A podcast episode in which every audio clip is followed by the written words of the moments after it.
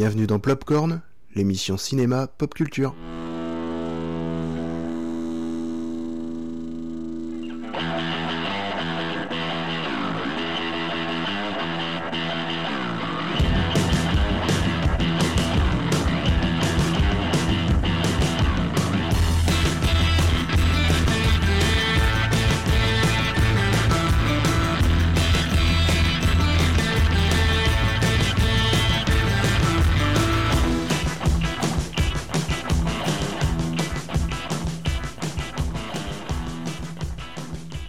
Bonsoir à tous. Et ben voilà, c'est la deuxième émission de Plopcorn. Euh, on va pouvoir monter le son des amis, c'est formidable. Bonsoir à tous. Salut à tous Et bonsoir à tout le monde. Et ben voilà, on est parti pour euh, une émission un petit peu particulière parce qu'aujourd'hui on a un invité. On a un invité de renom dans le milieu du MCU. Alors c'est pas un acteur du MCU, on, on est désolé, hein, mais on aurait voulu, mais ils n'ont pas répondu. Ils sont trop, trop occupés en ce moment. C'était pas sur. Pau. C'était pas sur Pau pour les avant-premières. Ils donc. sont chers aussi. Ouais, c'est un peu ça. Mais non, on a, on a un, un invité sur Skype, donc euh, le son, j'espère qu'il sera bon. Euh, ben, cet invité s'appelle Faskill. Bonjour, monsieur Faskill. Bonjour, alors ça va, vous avez enfin euh, résolu vos petits soucis là? Fallait pas le dire, il y en a Ça pas eu des soucis, il y en a pas eu. Non, on n'a pas eu 24 minutes de retard. Non, non, je, je- je ne vois pas de quoi tu parles. tout va bien, tout va bien. Bon, est-ce que, eh, pour ceux qui ne te connaîtraient pas, euh, Faskill, est-ce Ouais. que tu peux te présenter euh, de manière euh, très, pas Succincte. mais voilà, même détaillée, tu peux. Fais-toi de la promo un peu. Vas-y. Euh, bah, Pour ceux qui ne me connaissent pas, donc Faskill, j'ai euh, journaliste, j'ai euh, notamment fait un passage chez Joystick euh, dans les années 2000, et puis là maintenant je m'occupe d'un site qui s'appelle geekzone.fr avec mon ami Caféine, on gère ça depuis plusieurs années, et c'est un petit site qui se concentre principalement sur tout ce qui tourne autour de l'actu geek, donc euh, bah, ça peut être la pop culture, ça peut être euh, les tech, euh, ça peut être les softs, euh, plein de choses, la science aussi, et euh, on a lancé il y a quelques années toute une série de podcasts, euh, dont un podcast sur le Marvel Cinematic Universe, donc l'univers des, des films Marvel Studios. Voilà, je crois que j'ai- fait à peu près le tour. Et tu as écrit un livre sur ça. Et j'ai écrit un livre ouais, exactement Ouais. sur le sujet là, il, y a, il y a un an à peu près, euh, qui s'appelle donc dans les quiz du Marvel Cinematic Universe et qui retrace un peu tous les chantiers des différents films, la, la production sur ces différents films, comment tout ça s'est structuré en un univers cohérent et voilà. Donc, euh, t'es- en fait, tu es le plus adapté pour cette émission. euh. voilà, qui donc comprendre. C'est pour Voilà. ça que nous on va partir d'ailleurs. on va te Voilà. On laisser se seul. Allez, On est à chier, on n'est pas digne. si si, on, voilà, on est peut-être moins légitime que que Faskill, mais bon, je vais pas l'appeler Monsieur Faskill tout le long parce que ça, il va pas aimer. Alors faut pas, faut pas le vous voyez. Hein. Je m'en Non, suis non. pris une tout à Non, on l'heure. va se tutoyer, c'est quand même plus non mais c'est cool. C'est le monde Carrément. du podcast, tout le monde est content, tout le monde il est gentil. Euh, eh ben on va on va commencer euh, par euh, une petite question. Alors déjà, bah oui, euh, j'ai pas présenté mes mes acolytes et non mes alcooliques comme à chaque fois. Il y a le doc, Le doc, oui, euh, Jonathan Crane. John- voilà, Voilà. Parce qu'il aime pas Jeff qu'on pour l'appelle les le doc. c'est pour ça. Spécialiste en adore. tout, spécialiste en rien, voilà. le, roi Il a des, pas- le roi des bonnes, agré- des, des bonnes anecdotes, voilà. Voilà, exactement. C'est un peu, oui, c'est notre notre euh, notre C'est- c'est notre Emmett la Brown. science quoi. C'est notre Voilà, c'est notre Brown. Emmett Brown à nous. C'est euh. Monsieur Coulisses de film. C'est ça, exactement. Voilà. On va, ah, j'allais, Dodo, tu te présentes. Je vais finir par Marion aujourd'hui. J'ai Ouais, pas envie de commencer par, la meilleur. fille aujourd'hui. Ouais, le meilleur. Alors il y a. Monsieur Coulis et moi c'est Monsieur Couillis du coup. Donc, euh, ouais, il fallait le sortir. C'est moche. C'est très moche. Donc euh, ben voilà, ben, Désolé, moi parce c'est c'est Dorian, donc Dodo. Et Oui. euh, voilà, donc spécialiste en rien du tout et euh, Et c'est juste que j'ai une répartie pas dégueulasse. C'est surtout ça pour qu'on m'a Ah demandé. bah, en fait. oui, enfin voilà. Le roi de la blagounette. Le roi de la Ouais, blagounette, je- du coup, voilà. Je sais pas si ça plaire à tout le monde, mais bon. Non, après voilà, on fait pas mal d'événements, donc euh, on voit ce qui se passe sur Pau et on peut parler de tout ça justement. Ouais. Et on va finir par euh, la Par la- meilleure, Par la, la touche la féminine. touche féminine. C'est moi, bah oui, bien sûr. Voilà, Ce petit blanc, on a l'impression qu'elle a eu un doute. si Non, ça te fait chier. Hein. Te rajouté casse les quelque couilles. chose. Donc, ouais. Voilà. Donc, Bah, euh, écoutez, euh, ravi d'être là. C'est la deuxième et... et on a fait nos devoirs et pour certains. Elle s'appelle Marion. Oui, Et voilà, elle s'appelle Marion. Marion. Et et voilà. Puis on va entamer, je pense. Eh ben ouais. Et On du va coup, attaquer. ben, on présente David aussi. oui, Attends. je me présente, je m'appelle David. c'est moche. Donc voilà, bah David, oui. c'est l'architecte, hein, C'est- l'architecte avec un grand A. euh, ouais, enfin avec un petit A aujourd'hui C'est lui parce qui que sait 27 appuyer sur les de boutons. retard. Euh, Avec un, J'appelle avec ça un, un petit.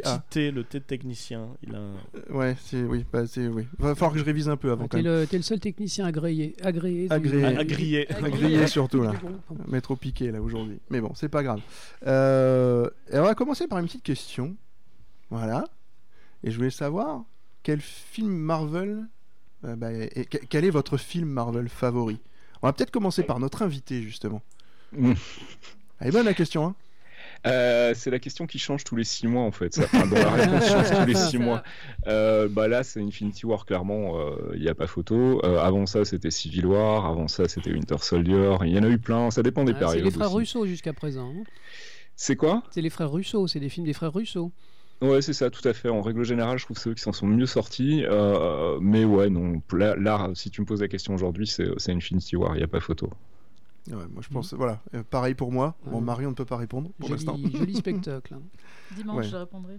Tu répondras dimanche. ouais. Et euh, Toi, David, Infinity ah ouais, War aussi ouais, moi aussi, ouais, franchement, ouais. Ah, La, carrément. la bonne grosse claque, euh, ouais. Dans tous les sens du terme. Ben, moi aussi, ouais, Infinity War. Ouais. Après, c'était. euh, Les moi, gardiens de la galaxie, tu m'avais dit. Voilà, les gardiens de la galaxie. Mais pour le vraiment, vraiment le côté délire et qui j'aime beaucoup l'aspect space opéra, Ouais. le côté rétro et j'aime beaucoup. Il y a eu Black Panther qui suivait derrière parce que j'aime bien l'ambiance. Mm. C'était vraiment j'aimais bon depuis souvent dans la BD j'aimais bien l'ambiance du Wakanda. Je trouvais que c'était vraiment sympa. Et Mais j'avais toujours- C'est beau, c'est coloré. Mais j'avais c'est toujours les gardiens de la galaxie en- dans le cœur et Ouais. Infinity War au final il- qui respecte un peu toutes les facettes de tous les univers. Donc quand on voit ben, les gardiens de la galaxie dedans, ça fait plaisir et en même temps on voit tout le génie et la réussite du pari qu'ils ont pris. Oui, parce qu'intégrer tous ces personnages euh, comme ça, euh, c'est- enfin moi je trouve qu'il n'y a pas de, déjà il n'y a pas de temps mort. Enfin, voilà, Marion ne s'ennuiera pas quand elle le verra. Parfait. Et non, mais puis, euh, avant de voir Infinity War, c'est quoi ton film préféré. Marion? Ah, Moi, j'aime beaucoup Doctor Strange. Ouais. Ah, Vraiment, c'est vrai qu'après, euh, je vous rejoins tous, hein, ils, sont tous, euh, ils sont tous bien. hein, mais, euh, et tous les six mois, on change euh, de film préféré. C'est c'est ça. très difficile de, Alors- de choisir parce que chacun a euh, ses spécificités. Et vraiment, euh, voilà, c'est la mise en scène à chaque fois et d'en faire le rythme, euh, Ouais. c'est super.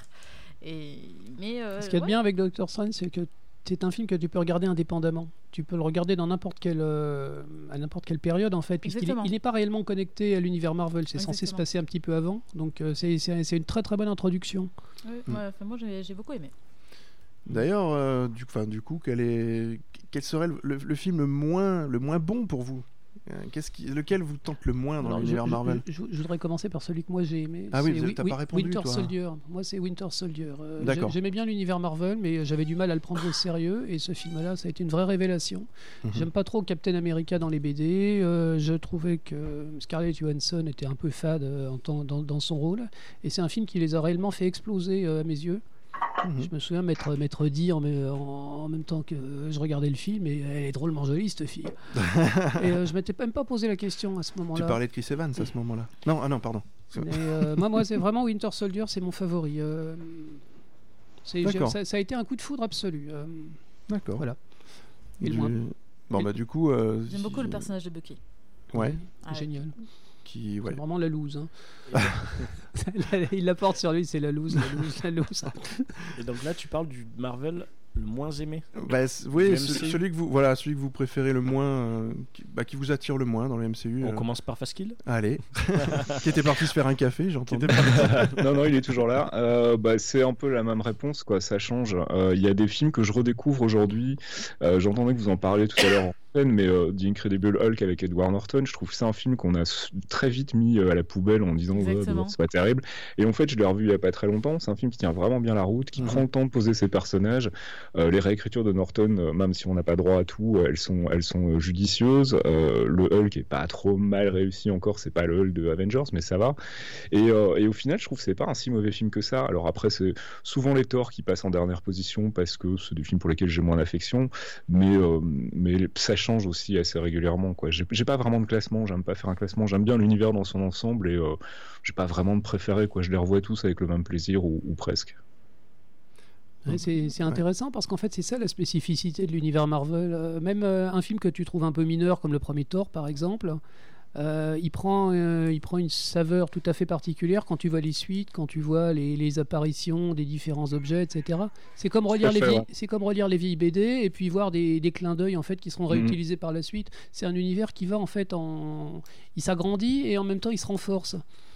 Tout à fait, ouais, je suis tout à fait d'accord. C'est c'est c'est ce qui fait sa force, c'est ce qui fait aussi qu'il a des détracteurs, quoi. C'est que c'est plus, euh, on n'est plus dans une dans des films, là, on est dans une série télé en fait avec des épisodes et il faut les avoir tous vus pour vraiment profiter de la saveur de, de, de chaque film, même si effectivement il y a des films plus stand-alone que tu peux regarder euh, sans avoir le background euh, nécessaire, mais tu perds toujours malgré tout quelque chose, C'est c'est le principe même de comics en fait. hein. Mar- Ouais, c'est ça. Marvel, éditeur de C'est comics. le principe des céréales en fait. Hein, ouais, c'est, Ils ont vraiment appliqué ça dans l'univers cinématographique, ce qui est un pari réussi quand même. Mm. Ah où- oui, c'est réussi, oui, c'est clair. C'est clair. Puis c'est une première, surtout. On n'a jamais vu ça euh, avant. c'est la première fois. Alors David, c'est quoi de- le film que t'aimes le moins dans l'univers Marvel? Ah. Euh, mais tu vois, comme ça, moi, je, alors, je suis très bon public, donc j'aime tout. Moi, c'est très simple. Pareil. Euh, alors, c'est le problème. hein. étonnamment, J'ai pas dit le film que tu détestes, j'ai dit Non, le, non, film, non. le film que Euh, t'aimes le moins en fait. ben, comme ça, en, en souvenir de, de- de- voilà, je, je pense que, euh, alors ça va être, ça va en surprendre plus, plus d'un, je pense, mais c'est Black Panther que j'ai le moins accroché. Euh, je sais pas pourquoi, hein, euh, j'ai beaucoup aimé l'univers, tout ça, mais ça m'a moins parlé que les autres, euh, que d'autres films. Ça aussi, c'est un film qui est quand même assez détaché de l'univers Marvel. Oh. C- voilà, alors moi je sais pas, je sais pas quelle est le- la raison hein, de, de ce détachement à ce film-là, mais euh, ça m'a moins parlé que, que les autres films. Bon, après, euh, j'en j'en oublie certainement hein, de toute façon dans la liste que tu nous as faite, euh, parce que tu nous as ressorti toute C'est la un liste. copier-coller Wi- Wikipédia. Donc Ouais, alors c'est vrai qu'après le, aucun talent. le, le premier Thor, effectivement, c'est pas non plus. euh, Bah, je je l'ai revu, Moi, c'est récemment- Ant-Man. je l'ai revu récemment, il est pas mal. hein. Que t'aimes pas Toi, la, t'aimes la- pas trop la, la première fois que je l'ai vu, euh, mais euh, pff, voilà, euh, vraiment, j'ai à la fin, je suis restée parce que. Voilà. Et je l'ai revu il y a pas longtemps. C'est parce que le mec est pas sexy à tes yeux. Mais non, C'est c'est pas la taille qui compte pourtant. hein. On se tue, pas du tout. on se tue à le dire. hein. Non, non. euh, en plus, c'est même pas ça. Mais c'est vrai que c'est comme tu disais, euh, Black Panther, t'as pas accroché. Ben moi, c'est sur l'autre, euh, sur Ant-Man, j'ai pas accroché la première fois. Je l'ai revu il y a pas, pas longtemps, et euh, je pense que si euh, je le revois plusieurs fois, je commencerai vraiment à l'apprécier et, et, et à le regarder avec plaisir. Alors moi je voudrais lancer un coup de gueule. Moi je, sais carrément que j'ai pas aimé, c'est un coup de gueule contre les Gardiens de la Galaxie numéro 2, mhm. qui est un copier-coller paresseux du premier, avec beaucoup de budget et, Et des euh, longueurs. ils rient, ils, ils rient en permanence de leurs propres blagues. Et j'ai pas du tout accroché. Je me suis euh, visuellement c'est magnifique, mais euh, Oui. j'avoue que ce film-là, euh, j'en suis arrivé au point que le premier Gardien de la Galaxie que j'avais adoré, je l'aime beaucoup moins. Ah oui, à ce point-là. Moi, j'ai l'impression, je, je, je l'ai, je l'ai ressenti comme étant un film complètement raté. Les Gardiens de la Galaxie numéro 2, c'est très bizarre. Il y a des longueurs, ouais. Il y a beaucoup de longueurs. Voilà. Je trouve. On s'ennuie. hein. On s'ennuie. Alors moi, c'est Iron Man 2 que je, que je n'aime pas du tout. Iron Man 2. Les gens aiment Iron Man, mais ils aiment pas les films en fait. Euh, disons que bah, c'est vrai, bah, tu le ressens parce qu'au final, le dernier Iron Man, c'est de. C'est quoi 2000 2013 Iron Man 3, il est, il est 2013. clivant comme film. hein. Il est très très clivant. Et euh, c'est vrai qu'à Iron Man 2, disons que on avait, on commençait à comprendre qu'il y allait avoir quelque chose au-delà d'Iron Man, au-delà de Hulk, qu'il y allait avoir les Avengers. Bon, les fans le devinent dès le- la scène post-générique d'Iron Man. Bien sûr. Mais c'est vrai que, je sais pas, le coup de Mickey Rourke, les fouets, c'est vrai qu'on commençait à se dire, euh, on est habitué aux super-héros, il faut des méchants qui ont de la gueule et qui en jettent. Mhm. Et là, tu vois Mickey Rourke avec ses fouets électriques. euh, Drone meilleur. moi, franchement, j'ai pas du tout aimé. Iron Man 2. Ah, moi, je, ouais. Ça m'a pas choqué plus que ça. Je trouve que. je- Non, un- mais il aime pas les perroquets. Ah, c'est ça, 2000 peut-être, en fait. ah, Non, il y avait des. Enfin, je sais pas moi, enfin, ce que ce que Faskill en a pensé d'Iron Man 2, mais euh, je pense que. Bah, c'est pas un mauvais film en soi, c'est un film qui sent le rush en fait. Euh, on, on sait que c'est un film qui a été, euh, dont la production a été lancée juste après la fin du premier et Mhm. que du coup, ben, Favreau et sa troupe, ils ont pas vraiment pris de vacances. Ils sortaient de deux années déjà assez chargées, ils ont re- rempilé pour deux années, ils n'avaient pas vraiment de scénario au début. Euh, ça s'est écrit sur le tard, sur le, pla- le plateau de tournage. Enfin, c'est un film bancal parce qu'il a été euh, finalement monté euh, en post-production, il a été mal comme préparé. Enfin, Bah, le premier Iron Man, ils n'avaient pas vraiment la pression qu'ils avaient sur le deuxième, Ouais, donc je pense ouais. que ça a dû jouer Ouais. aussi. Et euh, au final, c'est pas un mauvais film, c'est un film qui a pas vraiment un pff, très grand intérêt. Et puis aussi, on sent que c'est un film qui remplace un autre film qui était prévu à la base quand ils ont annoncé leur premier line-up, qui était un film sur le Shield, qui était un film sur Nick Fury en fait, qui s'est fait voler la vedette au final par un Iron Man 2 parce que le premier a bien marché. Et du coup, ils ont voulu, on sent qu'ils ont voulu injecter aussi tous les éléments de l'historique du Shield, la, la, présence de Nick Fury quand même assez importante dans le film, l'introduction de Black Widow, de, Coulson, etc. Donc on sent qu'ils ont fait un peu un mix des deux, des deux projets. Et au final, c'est un film qui effectivement tient pas trop la route dans, dans, l'univers Marvel. C'est sans doute celui qui est le plus bancal, euh, mais c'est pas pour autant qu'il est pas, enfin, il est pas, il est pas inintéressant pour autant quoi. Enfin, je, je, le regarde encore de temps en temps et c'est vrai qu'il y a des longueurs, c'est vrai qu'il y a des scènes où on sent que c'est pas trop où on va, mais euh, mais ça reste malgré tout au standard quand tu compares à, ce qui se fait ailleurs, ça reste quand même un film tout à fait regardable. Ah oui, après ça c'est sûr, totalement, ça reste bah, du de l'entertainment, c'est vraiment de la bah, qualité. Comme quasiment tous les films du Marvel. Quasiment hein, les Marvel, c'est même ceux qu'on aime le moins, c'est vrai que ça reste quand même. Euh, voilà, c'est joli, très bon produit. C'est bien produit, toujours. Il faut être, honnête. Et comme je disais tout à l'heure, c'est une série télé, hein, donc euh, as, dans les séries télé, tu as des épisodes qui sont moins bons que les autres, mais ça n'empêche pas de faire avancer l'histoire, ça ça, ça empêche pas de creuser les personnages, et on creuse beaucoup le personnage de Tony Stark dans le 2. Euh, donc du coup, bah voilà, au final, il remplit son, son taf, mais c'est vrai que pris indépendamment, c'est pas un film mémorable, quoi c'est sûr. Après, c'est celui qui a lancé en post-générique Thor. Donc c'est vrai qu'après avoir Iron Man 2, mm. on se dit ah ça y est ils vont attaquer Thor, ça va faire du bien. Ouais, exactement. Donc euh, c'est ça qui est, qui est génial dans le, dans le MCU, c'est que le film te fait plaisir, mais la scène post-générique te dit, euh, ben, c'est comme dans les séries, comme tu dis, Faskil. c'est du teasing. C'est du teasing, c'est prochainement, au prochain épisode. Ouais, mais c'est ça. Et la scène post-générique sert à ça, et ça a autant d'âme que, que le film. À l'époque, on pouvait comprendre les scènes post-génériques, mais c'est devenu difficile hein, ces derniers temps. oh, je suis pas sûr. Euh, quand tu repenses à la scène post-générique du premier film Avengers, où la moitié du public pensait euh, qu'on venait, voir, on venait de voir Hellboy, je suis vraiment convaincu que ça s'adressait pas aux fans de comics qui connaissaient Thanos quand on est allé voir les Avengers au cinéma, très honnêtement. Quoi. Après, les, euh, recherches sur Google, les recherches sur Google, les explosent à chaque fois. Hein. Dès qu'il y a une scène post-générique, euh, les, gens, les gens vont se, vont se renseigner. Hein non, c'est clair. Mais euh, non, je crois que ça reste un petit nudge pour les fans de comics, comme ça l'est depuis le début. En fait, au moment où ils ont fait la première scène post-générique avec Nick Fury, qui annonçait les Avengers, ils étaient vraiment pas encore sûrs qu'ils allaient le faire. En fait, c'était plus un truc en disant c'est possible et on vous fait un petit clin d'œil, vous les fans de comics, qui savez exactement ce que ça implique. Euh, et ça a toujours été un peu la tradition, en fait. C'est pour ça que des fois, tu as des, des, posts, euh, des scènes, enfin, des, des, scènes post-génériques qui sont pas utiles dans l'histoire, qui sont plus des gags. je pense notamment à celui de, de Spider-Man où on se fait, euh, on se fait par ah Captain America d'être resté jusqu'à la fin du film. Je trouve ça assez fabuleux. C'est la meilleure scène bonus. Euh, voilà. Donc pour moi, ça reste un truc vraiment pour, pour les fans purs et durs de comics ou en petit bonus rigolo à la fin, à la fin du film. et, et c'est pas vraiment toujours des, des, gros teasers, sauf c'est vrai qu'à la fin de Ragnarok, c'était quand même une grosse annonce d'Infinity War malgré tout.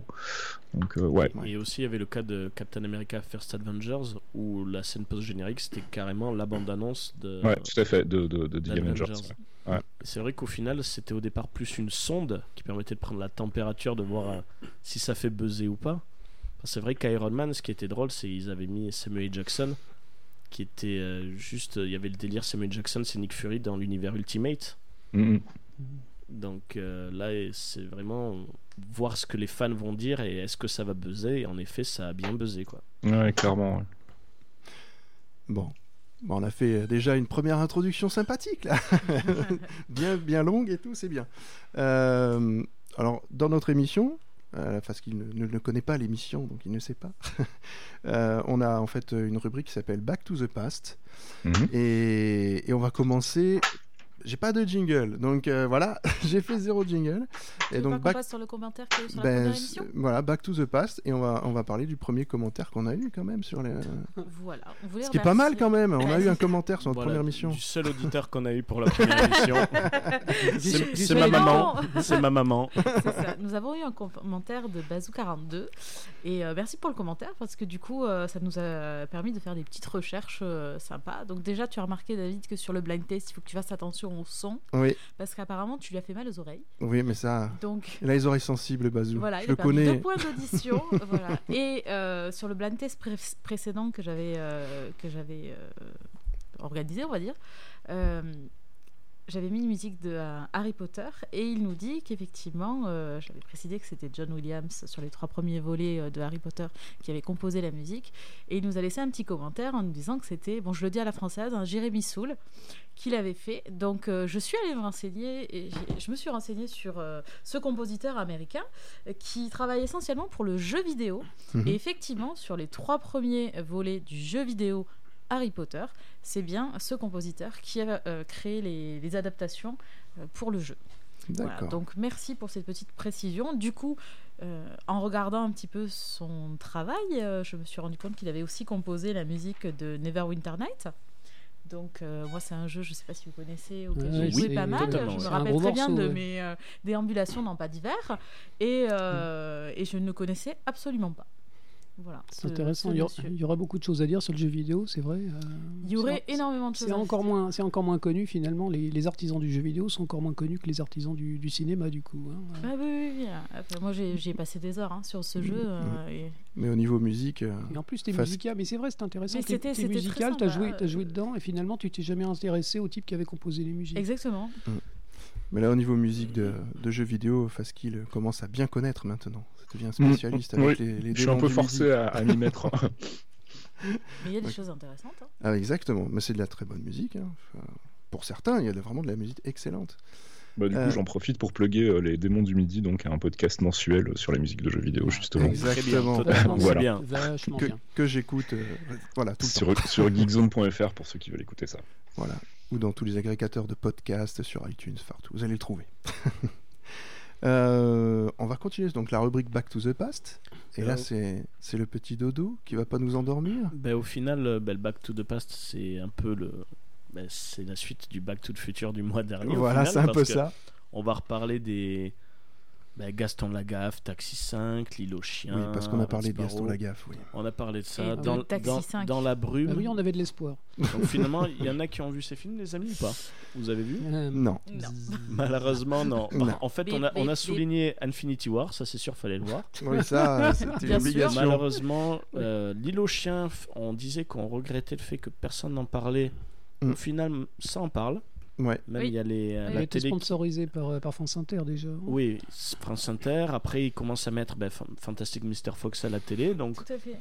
au final, euh, La semaine prochaine, t'as dit? Ouais, ouais, ouais, tout à fait. passe la semaine prochaine Ah, D'après ce que j'ai compris, le film a fait un petit scandale aux États-Unis euh, parce que les Japonais, enfin les, les, les, les- les Nippo-américains euh, ont gueulé en disant que le film s'appropriait leur culture. Bon, ça, c'est un gimmick qui arrive pour à peu près tout et n'importe quoi. Euh, Ça a fait un peu plus de buzz que euh, de bon buzz que de mauvais buzz finalement. Ça a fait parler du film. Après, euh, je pense qu'au-delà du, du fait qu'on aime ou on n'aime pas ce style de film, il faut quand même saluer le travail. Ah oui, c'est clair. Parce que, Travail d'animation. même si fabuleux. David a peur des chiens, Ouais. a peur des chiens dans ces vidéos. Ces chiens me font peur. Donc du coup, bah, qu'est-ce qu'il y a eu ce mois-ci? Qu'est-ce qu'il y a eu au mois d'avril? Bon, forcément, on était tous à fond sur Avengers, donc. Mais bon, on a eu quand même droit à quelques petites bandes annonces, euh, Mégalodon, une oui. dernière petite bande annonce pour Rampage, Mm. une bande annonce de Venom. Là, il faut qu'on en parle. La bande-annonce de Mégalodon, elle est sympa quand même. Ah oui. Ah, ouais. Après, euh, Ah, justement, vous- vous qu'un- justement, on parlait de, la- c'est pas la taille qui compte. Là, et je sais pas ce qu'ils ont ces temps-ci, c'est de plus en plus gros. Euh, ouais, Donc, ouais. euh, Oui, Ouais. tout à fait. Et euh, le, le- le requin, bah écoute, euh, même si on, même si on sent que ça sera pas un film euh, intellectuel, quoi, euh, à partir du moment où il y a un gros requin, bah, en tant que spectateur, tu te sens intéressé. C'est Ouais. l'appel du sang. Ouais, c'est ça. Moi, je sais pas, ça m'attire pas des masses, mais bon. C'est- voilà. Voilà. Parce que Après, t'as un mégalodon, en face, t'as une petite fille, tu sais. Ouais. balance. Voilà, après, c'est vraiment des films, donc voilà, Mégalodon ou Rampage, Mm. c'est assez silencieux, il y a quand même une bonne promo, mais Le, le Oh. bu- le buzz, euh, il Rampage est sorti aux États-Unis, il paraît que c'est vraiment pas terrible. Ah. Voilà. Et bon, je, je l'ai- pas vu personnellement, hein, mais euh, les, les critiques américaines, eh ben, tout le monde dit que c'est chiant. Un film de monstre chiant, ben, c'est plutôt Mais une mauvaise après on nouvelle. va reparler au- C'est dans, la, clair. dans la rubrique Back to the Future parce qu'il va sortir du coup le 2, Mm. le 2 mai. Et surtout là, ce qui est sorti, ben, ce qu'on a pu voir au mois d'avril, c'était Venom avec euh, Tom Hardy. Ouais, la bande-annonce, là, ouais. Ouais, vous en avez pensé quoi? Parce que la première bande-annonce, ben, déjà moi ça me vendait pas du rêve parce que je me suis dit Ah non. cool, on va enfin voir Venom. Mm. Ben non. Non. Et là la deuxième, ben, je On me l'a suis vu dit merde, on a vu Venom. bah, Au final, la bande-annonce, Ouais. la première était pas, mieux, mal. Pas mieux. Donc, euh, Mais non, euh, moi, de- ça- non, on voit un peu plus la performance de Tom Hardy. Il a l'air excellent. Il faut être honnête, c'est un bon acteur, c'est un type qui Oui, est Tom par Hardy, son oui. rôle. Euh, le, le film a l'air très sympa, mais dès qu'on voit le monstre, ben, allez hop, on retombe dans le, le- le CGI euh, pas intéressant. Tu en penses quoi, toi, Faskill, du coup de Venom? Je suis pas du tout intéressé et je suis pas du tout convaincu par le. Alors, pas par les CGI en tant que tel, mais par le design de Venom, en fait, que je trouve raté. Euh, ils ont complètement loupé les yeux. Je trouve qu'il y avait un truc vraiment euh, emblématique dans les yeux de Venom et il n'y a pas du tout ça dans le, rendu qu'ils ont fait là. Et, euh, puis voilà, puis c'est un, film qui est décorrélé de tout univers cinématique, donc. qui déjà pour moi est un peu moins intéressant par rapport à Marvel et, puis surtout enfin je j'envisage pas le personnage sans Spider-Man en face donc ça a pas beaucoup de sens quoi on verra. Ça se trouve, ça sera un très bon film, ce sera une Oui, excellente surprise, j'en sais rien, mais en tout cas, pour le moment, le trailer, euh, effectivement, Parce moi, m'a pas convaincu. J'avais vu des articles qui commençaient à parler peut-être qu'il y avait euh, la présence du Spider-Man de Spider-Man Homecoming. C'est vrai ou c'est faux? Ça a Non, il été, est- Euh, euh, alors, ça va être compliqué de- d'en parler, euh, surtout après Infinity War. oui. Donc, euh, je ne commenterai pas, mais je dirais que c'est quand même très fort. Enfin, c'est fort peu probable qu'il y ait Spidey euh, ou Peter Parker dans, dans, dans Venom, euh, parce que je pense que c'est juste euh, Sony qui essaie de faire buzzer un peu le truc. Ils ont vaguement fait croire au début que ce serait dans le MCU, ça a été très rapidement démenti. Euh, je pense qu'ils essayent juste de surfer sur le succès de Spidey et que du coup, dire que Peter Parker sera dans le film, ça, ça va faire du buzz. Euh, je- J'en doute, hein. je pense que s'il l'avait, il l'aurait déjà montré dans les trailers. Euh, et puis pour le reste, euh, pff, voilà, on verra ce que ça donne. Comme je dis, ça se trouve, une ça scène sera une bonne hein. surprise. Pourquoi pas une scène bonus Peut-être une hein. scène bonus, ouais, non, je vois pas, je vois pas l'intérêt non plus en fait. On n'a pas besoin de Venom dans le MCU et certainement pas d'un Venom comme ça. Quoi. Après, euh, dans Logan, il n'y avait pas les X-Men non plus, et le film se tenait, hein, donc euh, on peut. Ouais. C'est vrai. Et euh, il est excellent d'ailleurs. Pas Venom, hein, on est d'accord. Non, non, c'est vrai que moi. Venom m'avait vachement déçu. J'ai l'impression de voir le même Venom que dans Spider-Man 3. Moi, pire en fait, moi ouais, je dirais. c'est vrai, Ouais. c'est pas faux. Ils ont changé l'acteur, c'est pas mal déjà. Oui, ouais, mais bon, c'est vrai que les effets spéciaux, tu sais, je m'attendais à, un peu plus de recul. de. Un peu plus de recul, mais tu dis, mais j'ai l'impression que c'est Spider-Man 3, quoi. C'est- J'aime bien l'idée en fait, euh, Eddie Brock. Ils ont pris Eddie Brock en fait, qui est un, qui est un sale type. C'est un journaliste. euh, il a les dents qui rayent le, le parquet. euh, c'est un type qui a, des, qui a des méthodes assez louches. Et j'ai l'impression qu'ils ont un peu repris ça. Euh, Ah, ça pourrait être intéressant. Je sais pas s'ils en font une sorte de film de genre. euh, je sais pas. Je sais pas si ça a cette impression-là, genre des trucs d'espionnage un peu. Ouais, mais moi je crois que clairement Sony veut faire son Logan. Hein. Ils, veulent faire son... Ils veulent faire leur Logan à eux, leur truc un peu Mhm. décorrélé de tout univers, mais avec un personnage emblématique des comics, avec un truc un peu dark. Euh, je pense que c'est exactement ce qu'ils sont en train d'essayer de faire. On verra si ça paye, hein, mais pff, je suis on pas verra convaincu. ça en Surtout octobre. qu'ils ont un projet d'animation, c'est pour décembre, c'est ça, du Spider-Man euh, Euh, le, le Miles Morales, je sais Ouais. plus du tout, Ouais. mais je sais que c'est toujours en chantier. Ouais, c'est euh, c'est Lord Emir qui bossait là-dessus. Euh, donc je sais pas où ça en est parce que comme ils ont eu des petits soucis sur leur Star Wars, là, enfin sur Solo, euh, je sais pas si ça a changé leur plan du côté de chez Sony, mais euh, ouais, il y a cette série-là aussi qui elle non plus sera pas du tout attachée au MCU, donc euh, euh, et qui a l'air pour le coup plus prometteuse. Enfin, en tout cas, la bande-annonce que moi j'en ai vue m'a un peu plus convaincu que Ouais, Venom. ah ouais, c'est beau, c'est très beau. Et puis bon, bah, depuis qu'ils ont été virés de solo, bah, ça leur laisse un peu plus de temps pour travailler dessus. hein. clairement. Et au moins, je pense que chez Sony ils vont les laisser faire. Donc euh, Bon. C'est l'avantage et l'inconvénient de Sony en fait. Ils ont plein de propriétés qui savent euh, potentiellement euh, intéressantes, mais ils savent pas quoi en faire. Donc euh, là, on est dans une période où ils laissent les, les créateurs euh, agir à leur, à leur guise. Donc euh, pour le meilleur ou pour le pire.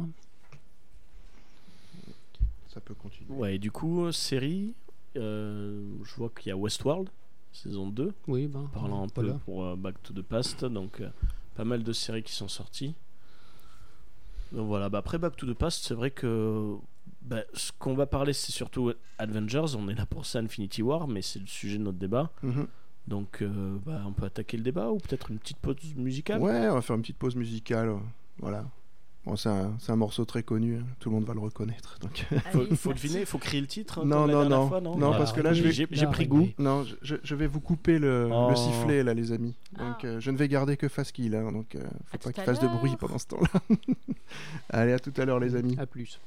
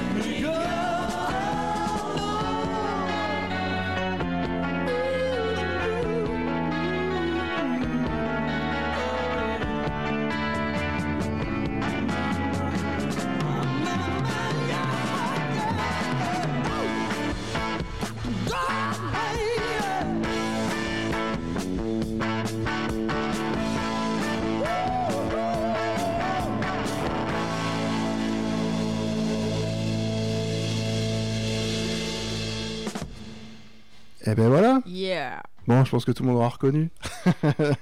c'est quand même un très très bon morceau, ça. C'est Les Gardiens de la Galaxie, forcément. C'est le, le Wissam euh, Mix, si je me trompe pas. Awesome. Awesome, pardon. Awesome Je par- mais je parle un, un anglais. un. euh, Number ex- one. Je parle, un, Number one. je parle un anglais, un anglais exécrable, ne vous inquiétez pas. Euh, Monsieur Faskill, Mhm. ah, je vous entends. C'était pour tester, pour être sûr. Euh, eh ben, on va lancer le, le petit débat. On va peut-être faire une, une rapide rétrospective des 10 ans du MCU. Euh, on va peut-être pas rentrer dans les détails quand même, parce que Oh, on va, on durer, je hein. pense, à peu près 4 heures Ouais. d'émission. Ça va être un peu long. c'est- intéressant de se dire que voilà, l'u- l'univers Marvel, il est là depuis 10 ans. Quoi. Euh, et, et il a révolutionné énormément de choses pour le cinéma américain. Mhm. Il y a 10 ans, quand les, quand les studios Marvel ont proposé Iron Man, enfin, ils ont, ils ont sorti Iron Man au cinéma, les, les analystes spécialistes d'Hollywood rigolaient. Ils disaient que c'était un personnage euh, qui n'était pas connu. Ils avaient pris un acteur qui était à la rue, donc euh, le type. Ouais. euh, Robert Downey Jr., il était plutôt, plutôt connu pour ses excès de cocaïne, pour, clair. euh, il était alcoolique, euh, il avait foutu en l'air deux fois sa carrière, hein, Crache Robert pas, Downey Jr. crache pas sur Ali McBeal, s'il te plaît. Bah, il, a réussi à se faire foutre dehors de Ali McBeal quand même. Et le producteur, c'était un copain. Euh, il avait vraiment foutu en l'air sa carrière. Et quand Iron Man est sorti, personne n'y croyait. C'était un, studio de cinéma euh, nouveau, Marvel. Et le personnage de le personnage d'Iron Man, euh, personne n'y croyait. Il se disait les, les super-héros, ça va bientôt se casser la figure. C'était une période où les mutants, euh, il y avait déjà des, il y avait déjà les épisodes de trop, et, euh, Mhm. et ça a été un triomphe. Après, c'est vrai que c'est Iron Man, voilà, faut se dire, c'était pas non plus le premier film super-héros de l'univers Marvel. On, s'était- on avait eu quand même la trilogie Spider-Man, même avait si, bon, les Hulk droits. avant. Il y avait Hulk, il y avait eu euh, du Daredevil, il y a eu C'est. Blade. Il y a- ils ont commencé par il Blade. avait Blade, Blade. ouais. C'est Blade qui a lancé le, le super-héros moderne. hein. Euh, à- on l'a oublié. On Blade. avait à boire et à manger, c'est vrai, à ce moment-là. Ah bah. Mais c'est vrai que même quand Iron Man était sorti, les gens n'avaient pas encore la notion du MCU. C'était un autre film de super-héros. Mhm. Et c'est vrai qu'au départ, il y a pas mal de personnes qui ne comprenaient pas. Par exemple, les X-Men, est-ce qu'on allait voir X-Men et Iron Man en même temps? C'est vrai qu'il n'y avait pas les notions de toutes les productions de la 20s, de Sony. Euh, c'est vrai que c'est venu après, lorsque les gens commençaient à dire Oh, ce serait bien qu'on voit les X-Men avec les, les Avengers. Et que le- la personne qui connaît le, le, le domaine se dit Eh non, pas de suite, mon grand, pas de suite. Et puis ils ont été plutôt productifs, hein, parce que 18 films en 10 ans, c'est quand même euh, Ah, c'est monstrueux, je trouve. hein. c'est monstrueux. C'était initialement le projet, il- lorsqu'il avait mis en place la machinerie, lorsqu'ils avaient demandé, ils voulaient faire, euh, je crois qu'ils étaient partis sur par an un nouveau, une nouvelle, un nouveau film et une suite. Mhm. Je sais pas, c'était ça, non, Faskill Ils Ils euh, avaient en fait emprunté de la thune pour euh, produire 10 films en 10 ans. Non, 10 fi- alors en 10 ans, je suis pas sûr. C'était 10 films, ça, je suis sûr. Et il fallait euh, vraiment que ça marche parce qu'en fait, en gros, ils avaient mis dans la balance euh, les licences officielles des personnages de, emblématiques des comics. euh, et ça voulait dire qu'en gros, s'ils se cassaient la gueule avec les films, et ben non seulement ils pourraient pas rembourser les banques, mais en plus, ils perdaient la, la jouissance de leurs personnages, qui était quand même un pari assez risqué. Au final, ça, ça a fonctionné. effectivement, ça a pris 10 ans et c'est pas 18 films, hein, ils en sont à 20 là en fait avec Infinity War. Donc c'est c'est un peu foufou ce qui s'est passé. Quoi. On est parti quand même d'un petit studio indépendant qui a emprunté de la thune à une des plus grosses machines d'Hollywood aujourd'hui en, en 10 ans. C'est euh, impressionnant. Parce qu'au départ, c'était 500 millions non, empruntés, un truc comme ça, une somme. euh, Ouais, tout à fait. C'était Ah, un truc voilà. dans le style et euh, il faudrait que je vérifie les chiffres, mais c'était ouais, c'est ça. C'est euh, plus dans les 500 millions. Ouais, c'est pas un petit prêt quoi. Tu mm, mm, faut être sûr, c'est vraiment un gros pari quoi qu'ils ont pris. mm. Euh, pardon, pardon de poser la question là, mais Avengers Infinity War, moi, je, je compte, c'est le 19e en fait. Euh. Il y a, y a Euh. Ant-Man et la Guêpe qui sera le 20e. Alors il me semble, il me semble que ouais, Ant-Man c'était le. Non, attends, c'était Thor, c'était le 18 et euh, Black Panther le 19 et Infinity War le 20e. Attends, tu me, tu me mets un doute là tout On à taper. Attends, on va faire un Iron Man, fait et ses un- recherches. Non, non, mais j'ai un doute tout à coup. Iron je, je Man me suis 1, reposé la question Hulk tout à 2, coup. Iron Man 2, 3, Thor euh, 4, First Avenger 5. Ah non, t'as raison, c'est le 19e, effectivement. Je suis déjà Ouais. un film en avance, moi. Je sais Ouais. pas pourquoi j'étais persuadé depuis tout à l'heure que c'était le 20e. Oui, bien sûr. Alors, il- bref. il me semblait Je- qu'ils avaient annoncé le le quatrième Avengers comme étant le 21e. Donc du coup c'est Le, le non, non, 20e, le 20e vingt- c'est le c'est 22e Ant-Man. alors. C'est Ant-Man. 20e euh. Ant-Man, Captain Marvel qui sera 21e Ouais. et 22 du coup Avengers. euh, Mm, mm. Ouais. Tout à fait, ouais. Un an. On Putain, va pas on va pas, on va pas mais tenir c'est jusque clair, là. un an. C'est la réflexion que je me fais à chaque fois. C'est quand je suis sorti, j'ai dit oh putain, Moi c'est ce que je me suis dit après Euh, D'après putain, ce que j'ai compris, Captain Marvel, c'est un film qui se passe dans le passé, c'est un film qui se passe dans les années 90. Ouais, visiblement, ouais, c'est Tout à voilà. fait, ouais. Clin d'œil, clin d'œil. Donc on va voir ce que ça va donner. hein. Je... je ne sais pas. C'est ça Euh. qui est horrible. hein. Attendre le suivant. Si, Mais si, c'est ça, mais, ouais. si, mais, mais- mais au contraire, si, tu sais très bien que ça sera bien. Tu sais Ah, que ça sera bien. Oui, oui, tu sais que tu vas passer un bon Euh, moment. Après, voilà. euh, oui, on est d'accord. Euh, du coup, sur la rétrospective, donc on a, ça avait commencé par Iron Man. Donc euh, en même temps qu'Iron Man, ils ont sorti l'incroyable Hulk, mais Mhm. bon, lui, il a été, euh, il a été viré assez rapidement. Euh, Et comme on l'a dit, c'est bien dommage. C'est un, c'est un bon, c'est un bon film, l'incroyable Hulk, mais il n'a pas, il a pas rapporté autant d'argent. Ils ont préféré se concentrer sur la poule aux œufs d'or, Mhm. ce qui a été bien, je veux dire, puisque au bout du compte, ils ont sorti tous ces films derrière. Mais quoi. après, Hulk tout seul n'a jamais réellement eu euh, de succès. c'est ce qu'on dit en fait, mais le film est réussi, Ah vraiment. oui, le Sur- film est bon, mais moi, au départ, commercial, au départ bon, j'étais plus jeune, je pensais que c'était la suite du premier. Ah non. Et euh, c'est après, finalement, quand tu vas le voir, tu dis, mais ah non, mais ils reprennent. Mm. Et justement, quand tu vois ben, Tony Stark, là tu dis, oh, c'est sympa, petit clin d'œil sympa, il commence à mélanger, ça peut être, euh, ça peut être bien. Mais l'incroyable Hulk, c'est vrai que ça n'avait pas trop fait parler, il a été un peu oublié. Mais c'est là qu'on voit qu'ils ont commencé dès le départ à, avoir tout leur plan. euh, Enfin, le plan était déjà tracé depuis le début, quasiment, je pense. Alors, est-ce que tous les films euh, étaient prévus dans cet ordre-là Alors, et... moi je me souviens, j'avais été au festival d'Angoulême, c'était quand il y a deux ans, il y a trois ans, où on avait eu euh, une conférence Panini Comics. Mhm. Et en fait, ils avaient sorti le planning qu'avait annoncé Disney. Et en effet, c'était jusqu'en. euh, eh ben, c'était Infinity War 4. Ils avaient déjà le planning jusqu'à Infinity War 4. Donc, ce qui est énorme, c'est que bon, quand t'es fan et que tu vois le calendrier, tu prends une petite photo ah oui, c'est clair. pour pouvoir dire aux potes, ben, tiens, l'ordre. Et donc, c'était annoncé. Donc, du coup, c'était euh, il y a trois ans déjà. Ils avaient, enfin- ils avaient déjà prévu Infinity War. Enfin, ils avaient prévu Avengers 4 Mhm. pour 2019. Et après, ils avaient marqué que déjà il y a trois ans, ils avaient prévu pour 2021.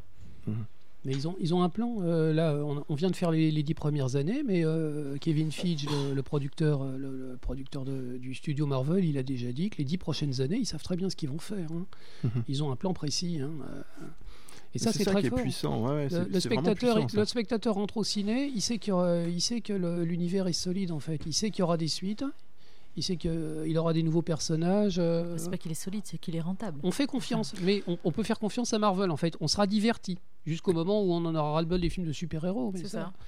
Ouais, est-ce que... Après, ce qui est bien, c'est que c'est du super-héros. euh, comment dire Moi, c'est. comment dire, j'avais bon à l'époque mon ex qui détestait les super-héros, Mhm. mais elle adore euh, les films du Marvel Cinematic Universe. Ce qui est pas, pas logique au départ, mais quand je disais tiens Batman, regarde ça c'est ça, elle disait mais non, les films de super-héros c'est pas fait pour moi. Mhm. Et je lui avais montré juste Avengers. À l'époque, elle avait, elle n'en avait vu aucun. Et elle avait vu que c'est comme une comédie, c'est, c'est un peu comme les nouveaux Indiana Jones. C'est un peu, c'est de l'humour. C'est, t'as une aventure, des personnages attachants et de l'humour bien dosé.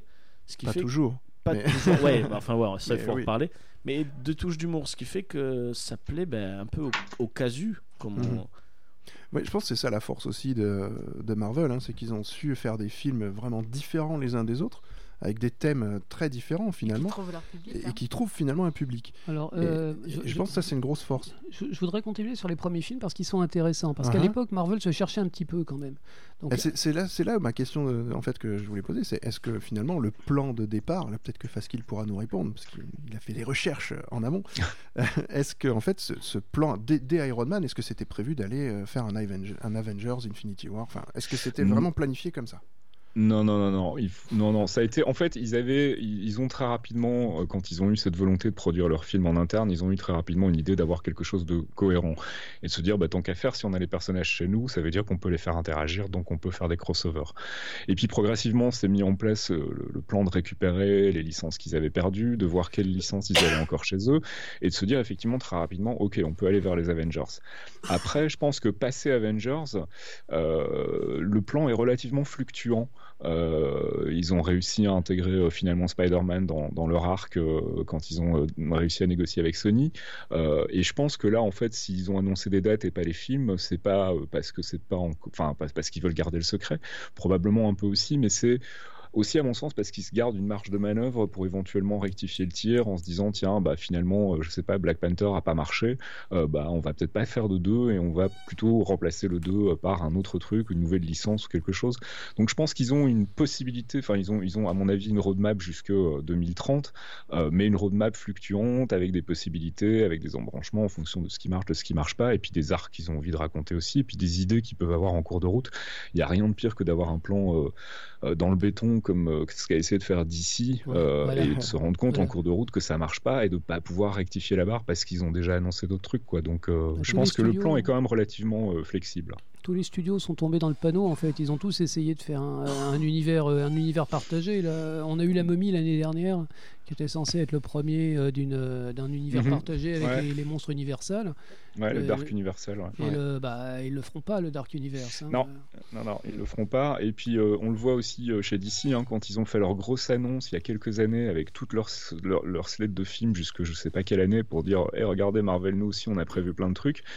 Et en n'ayant encore rien testé, en étant vraiment pas sûr de leur coup, et puis euh, bah, quand ils ont vu que ça commençait à pas marcher, euh, ils n'ont pas pu rectifier le tir euh, facilement. Ils ont dû annuler des projets. Il y a des projets dont on n'entend plus parler. Il n'y a, y a des aucun projets. buzz autour d'Aquaman. hein. Voilà, et puis, Oui, euh, et, et puis voilà, ils Rien. ont, c'est juste qu'ils ont voulu, euh, je pense, emboîter le pas un peu vite et brûler les étapes, alors que ça, bah oui, ça, a quand même pris 10 ans de l'autre côté pour construire ce truc-là, quoi. Et on n'aurait pas eu la portée d'un Infinity War aujourd'hui si on n'avait pas pris 10 ans avant pour construire des personnages. c'est pour, exactement euh, ça. voilà. Je me souviens les interviews des, des réalisateurs. Quand c'est quand ils ont sorti Thor en fait qu'ils ont, ils ont vraiment dé- dé- dévoilé leur jeu. Quand Thor est sorti, euh, ils, ont, ils ont interrogé les types de Marvel. Ils ont dit voilà, on fait Thor et Captain America. Et si les films marchent, on fera les Avengers.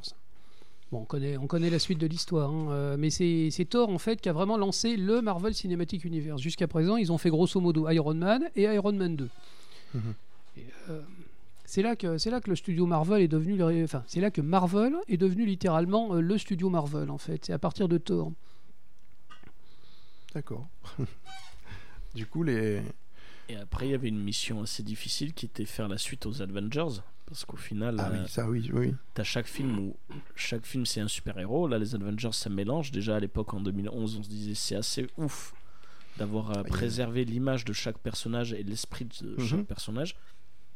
Et il y avait un petit moment de calme avec Iron Man 3 ou Thor.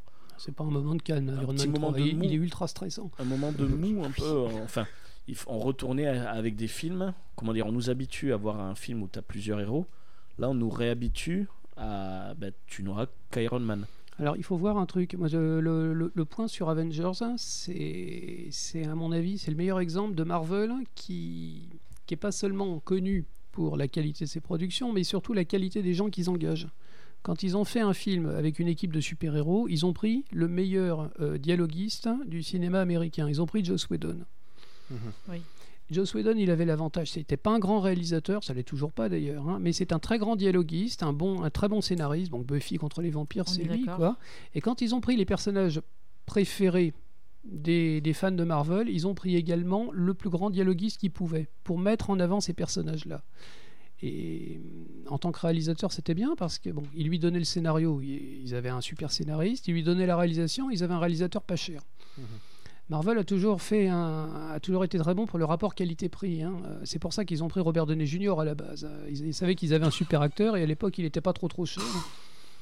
Ça a dû augmenter. Ils maintenant. ont, ils ont, ils ont toujours engagé des acteurs qui n'étaient pas très très connus pour qu'ils Au puissent bien. il fallait qu'il se fasse- refasse la carrière, hein, donc euh, on Ah l'a bah dit, hein. complètement. Non, mais euh, les, les personnages, bon, je veux dire, euh, Chris Hemsworth, personne ne savait qui c'était avant de jouer Non. Thor. Donc euh, la, la plupart des acteurs qui jouent dans les films Marvel sont pas très payés, mais ils ont, ils ont une exposition qui est, qui est énorme. Quoi. Et euh, ils ont, ils ont un, un don pour, euh, pour engager les bonnes personnes. C'est pour ça que je parle des Avengers, parce que le, engager Joss Whedon sur les Avengers, c'était une idée de génie. Mhm. Ah, je pense aussi, ouais, franchement. euh, bah, C'est Buffy contre les vampires, ça a été le summum pour moi. Et, Et les- donc les- là, je vais l'avoir pris pour, les, euh, pour les- ça. les gens c'est qui, les gens qui quoi. comprennent pas l'univers, les gens qui n'aiment pas l'univers Marvel ou les gens qui ne connaissent pas les films de super-héros ont l'impression que c'est facile d'a- d'agglutiner les personnages entre eux Ah pour ramener des milliards. Ça La part- preuve que c'est pas facile avec Justice League. Et c'est exactement ça. C'est euh, heureusement qu'il est sorti avant Infinity Ah War. ouais. J'imagine l'image où il y a Infinity War qui sort et les mecs qui sont en train de bosser sur Justice League de se dire mais Ah, je pense qu'il remballe tout. on hein. peut pas le faire quoi. enfin, je sais pas, hein, Faskill, je pense que tu dois penser comme nous, non?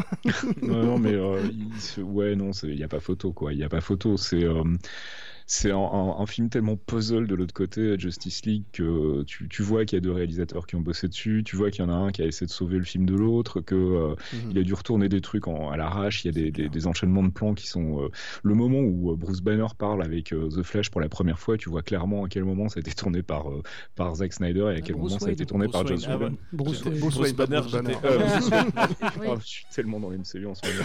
Et donc, pour moi, euh, donc ouais, Bruce Wayne et, et Flash, ouais, tu vois vraiment les deux, les deux réalisateurs à la, tâche et ça marche pas. Le Big Bad a aucune saveur, il est pas réussi au niveau des CGI et c'est quand même un peu dommage quand euh, c'est un personnage à 100% CGI.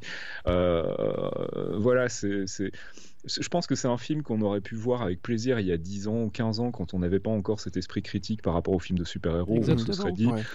C'est pas mal. Finalement, c'est pas mal. Ça pêche bien. Il y a un vilain. euh, il se fait casser la gueule à la fin. C'est génial. Oui, parce qu'il est pas si Euh, mauvais que ça, Aujourd'hui, malheureusement, Marvel est passé par là et a montré qu'on pouvait, comme vous le disiez tout à l'heure, hein, euh, on disait est-ce que les gens vont se lasser des films de super-héros? Je pense que euh, c'est plus des films de super-héros vraiment en fait aujourd'hui. Ils ont chacun leur style. Ouais. On a des thrillers politiques, on a des, euh, des thrillers scientifiques, on a des films euh, cosmiques dans l'espace, on a Ouais, des, des trucs qui sont tellement différents. Ah, le, on a pro- Thor le prochain Ant-Man. ressemble le- à rien. Le on prochain Ant-Man, prochain Ant-Man euh, euh, voilà. ils, ils annoncent une, une comédie romantique de super Voilà. Ça, c'est une grande Et- première. Quoi. Et ça va être, euh, ça va être une comédie assumée dans les 90s aussi avec euh, Captain Marvel. Donc ils font ce qu'ils veulent en ce moment et surtout, du coup, on n'a pas l'impression de voir à chaque fois le même genre de film.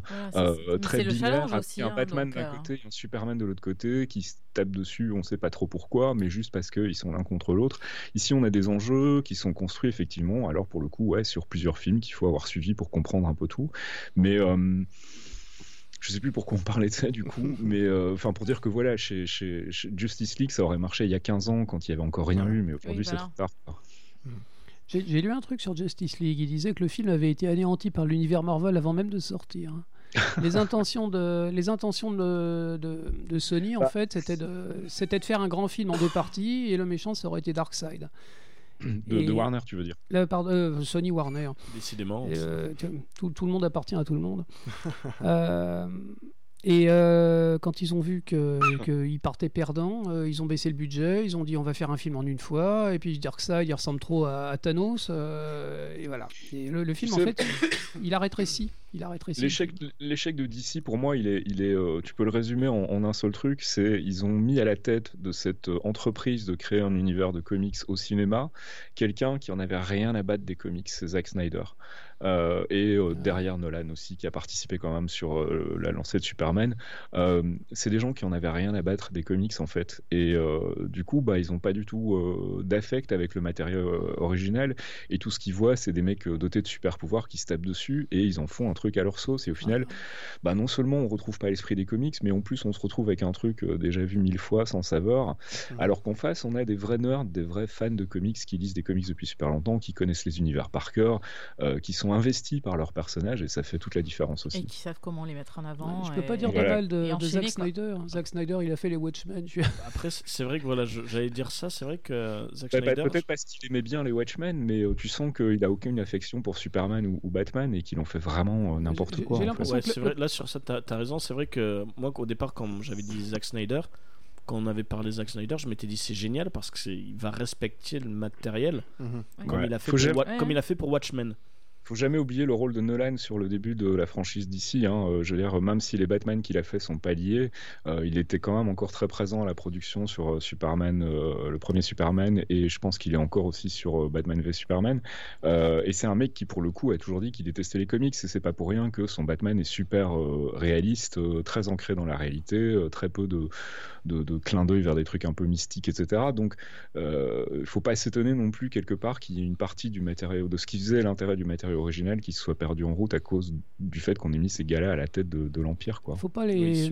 J'ai l'impression que les. les- les- Ce qu'on ce qu'on est en train de reprocher à ces gens, euh, Nolan, et, No- Nolan et Snyder, c'est d'être des auteurs. On a demandé à des auteurs, en fait. Euh, ce que les gens reprochent aux films Marvel, en fait, c'est justement de ne pas être des films d'auteurs. Euh, c'est comme, euh, je, pense à Bill Sienkiewicz, qui était un dessinateur euh, extrêmement clivant dans les années 80. C'était un type qui avait un style graphique qui était super bizarre, et les gens y gueulaient quand il dessinait les X-Men, parce que ça ressemblait pas aux X-Men euh, ronds et sympathiques qu'on voyait dans les, dans, les, dans les numéros d'à côté. Quoi. Il a fait les Nouveaux Mutants, et maintenant c'est considéré comme un chef-d'œuvre. Zack Snyder, c'est essentiellement c'est un réalisateur, c'est quelqu'un qui a une vision, et aussi, bon, il aime un peu les BD. Et c'est le, le couteau à double tranchant chez DC Comics. Il peut faire un chef-d'œuvre comme Dark Knight, et il peut faire un truc complètement pourri comme euh, voilà, Batman Superman. Et avec toujours le- l'enfer est pavé de bonnes intentions. Avec l'impression de faire un grand film, plus qu'une adaptation BD. C'est ça que je veux dire. D'accord. Alors là, un ange vient de passer. Ouais, c'est ça. Euh, on va revenir un peu au MCU quand même. Parce qu'on on est là. Oui, Là, on va pas taper sur DC toute la soirée. C'est ça, Ouais, c'est ça. Il y a de quoi faire, mais surtout bon, on va pas base, taper ah, tout le temps. surtout qu'à la base, moi, je préfère l'univers d'ici, mais Euh, Oui, mais pas là. mais bon, malheureusement, voilà, faut avoir. euh, Il faut être honnête. se dire, Parce que Encore t'es amoureux de hein. Zatanna. faut- comment T'es amoureux de Zatanna. Ah, je, suis, je suis amoureux de Batman, moi. Bon, Oh, comme- mon un Dieu. peu comme tout le monde. Mais c'est vrai que voilà, faut pas enlever que Marvel Cinematic Universe, c'est vraiment, ils ont réussi le pari quoi. C'est du divertissement à l'état pur. Ils donnent aux gens ce que les gens veulent avoir, euh, mais sans les prendre pour des imbéciles. Euh, quand ils ont refait Spider-Man, ils ont refait Spider-Man sans ressortir l'oncle Ben. Moi, je me souviens, les conversations à la cantine, c'était encore un, super, encore un Spider-Man, on va encore avoir les nouvelles or- les origines, et Mhm. nanana. Marvel, ils ont très bien écouté les gens. Ils savent très bien prendre le pouls, ils savent très bien prendre le buzz. Ils n'ont pas refait les origines de Spider-Man avec l'oncle Ben. On, on en entend à peine parler de l'oncle Ben. Oui, c'est bien. C'était très bien ça d'ailleurs. Et euh, c'est la, c'est la force, je pense, même. euh, Enfin, ce qui avait été reproché un petit peu au début, et ce que les, gens avaient peur, c'était ça c'était qu'à chaque nouveau personnage, c'était un peu le même genre de film au niveau présentation.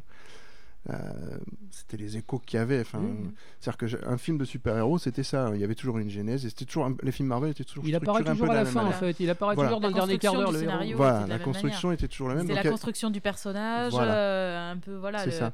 euh, euh, l'initiation, euh, comment voilà, il se trouve lui-même. en Voilà. tant que Et, et avec je pense que c'est là où ils étaient bons, c'est-à-dire qu'ils ont fait, comme disait euh, Faskill tout à l'heure, et ce qu'on avait dit au tout début, c'est qu'ils ont fait des films de genre. Ils ont pris des films de genre qu'ils ont adaptés à, à la naissance du super-héros. Mhm. Donc euh, Ant-Man, par exemple, effectivement, c'est un film de cambriolage. Enfin voilà, on est, on est là-dedans. Ocean's Eleven. hein. Ouais, voilà, c'est exactement ça. Mhm. Donc ça, ça a été la force, ce qui fait que les gens se sont intéressés, euh, je pense, plus facilement aux nouveaux personnages, tout en sachant que la trame était euh, de, de création de personnages était quand même quasiment la même, quoi.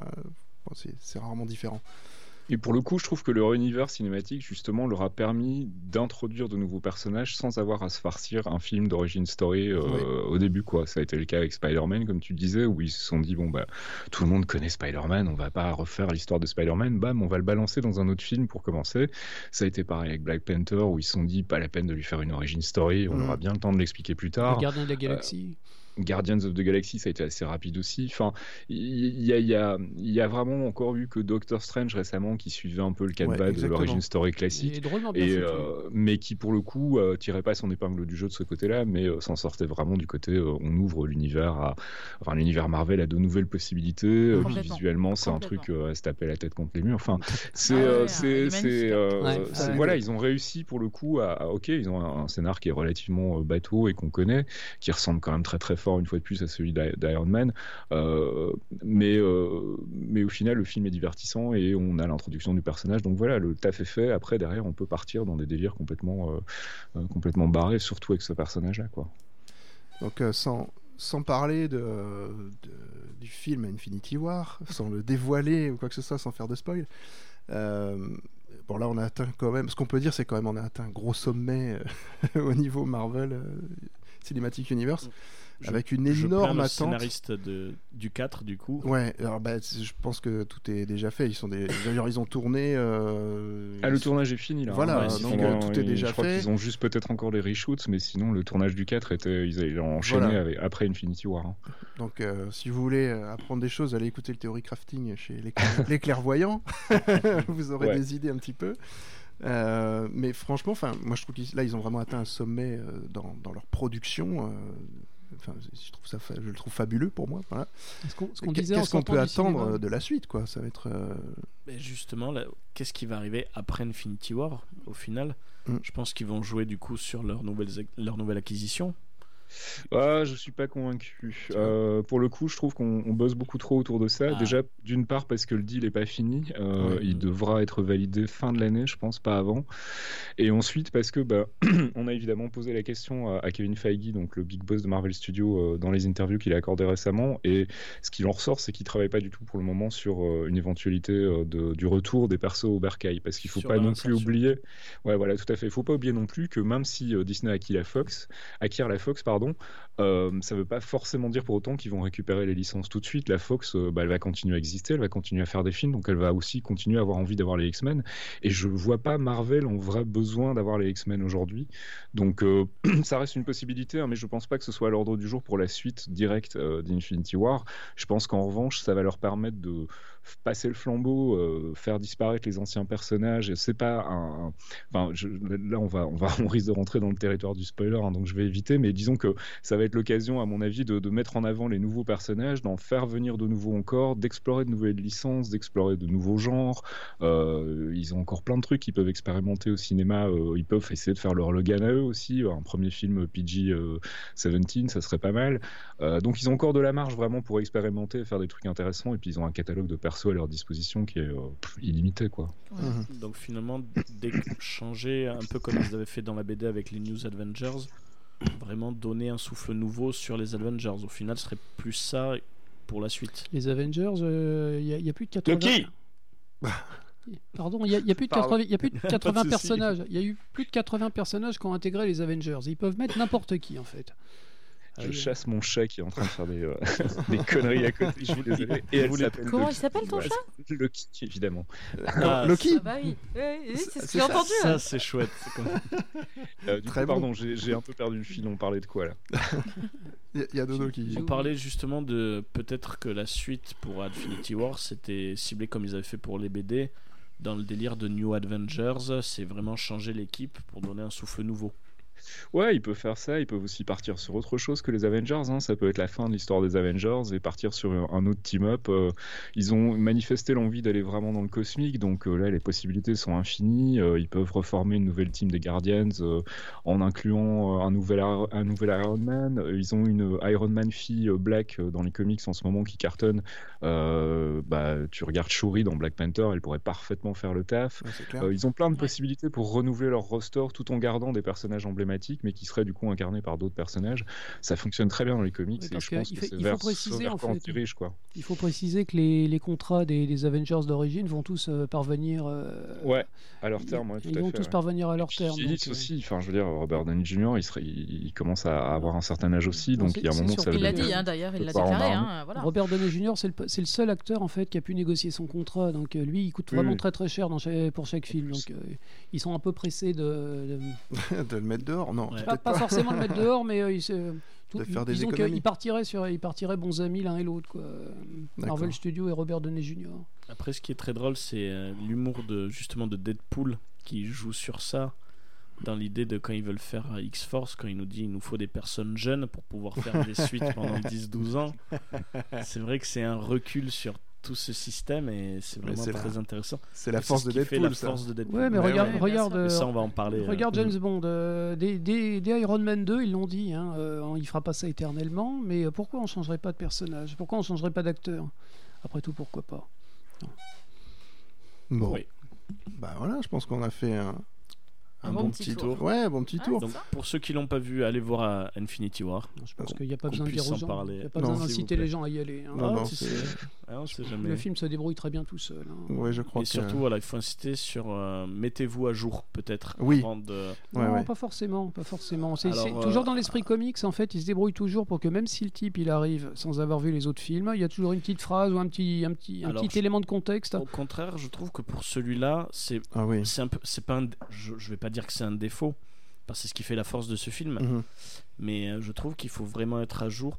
Enfin, il faut au moins avoir vu Black Panther, Thor 3 surtout, Enfin, le, le- ouais, Doctor Strange. le Ragnarok, ouais. Tu t'en fiches un peu de Je pense, que, je pense qu'il faut avoir vraiment un attachement au personnage pour en profiter. Donc Oui. ce serait dommage de s'en passer. Donc si vous avez l'occasion de mater euh, un ou deux films euh, de, de chaque perso ou, ou éventuellement les team-up euh, Avengers, déjà pour vous familiariser avec les personnages, je pense que c'est important quand tu vas le voir de déjà avoir un attachement. Euh, ce qui n'est pas forcément le cas, je pense, si tu y arrives à froid.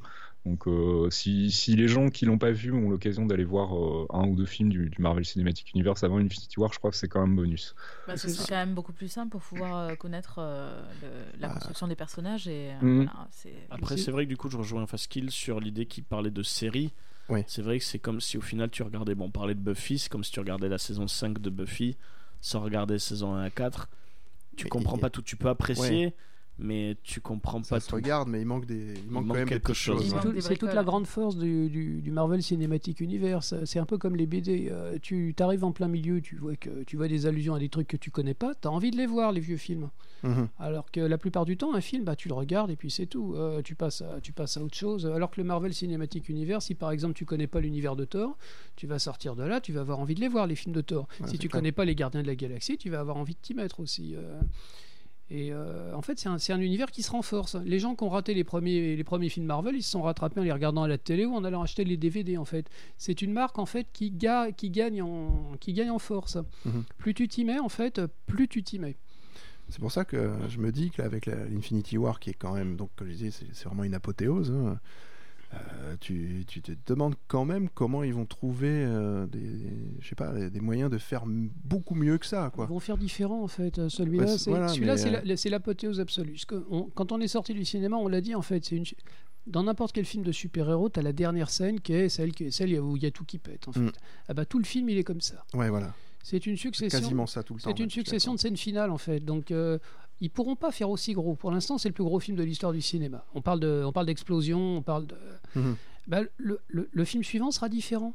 On rentrera peut-être dans la philosophie parce que euh, il y, avait un peu de philosophie dans la BD aussi. euh, Mhm. Parce que Thanos, il n'est pas, il est pas vaincu par la force. Thanos, il est vaincu en fait euh, par la réunion des personnages dans la BD. hein, je vais spoiler, attention. Ouais. Il est, il est BD, vaincu. hein, ouais. Y a un- il est vaincu à travers la gemme de l'âme. Mhm. Donc euh, il, rentre dans son, il rentre dans son cerveau, ils finissent par un peu le pirater, il, pira- il pirate Thanos de l'intérieur et il récupère le, il récupère le gant d'infinité.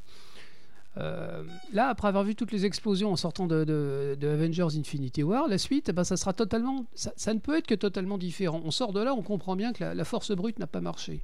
Mhm. Donc le, le prochain film, en fait, ça sera un film d'espoir, ça sera un film de reconstruction, et ça, ça peut être formidable.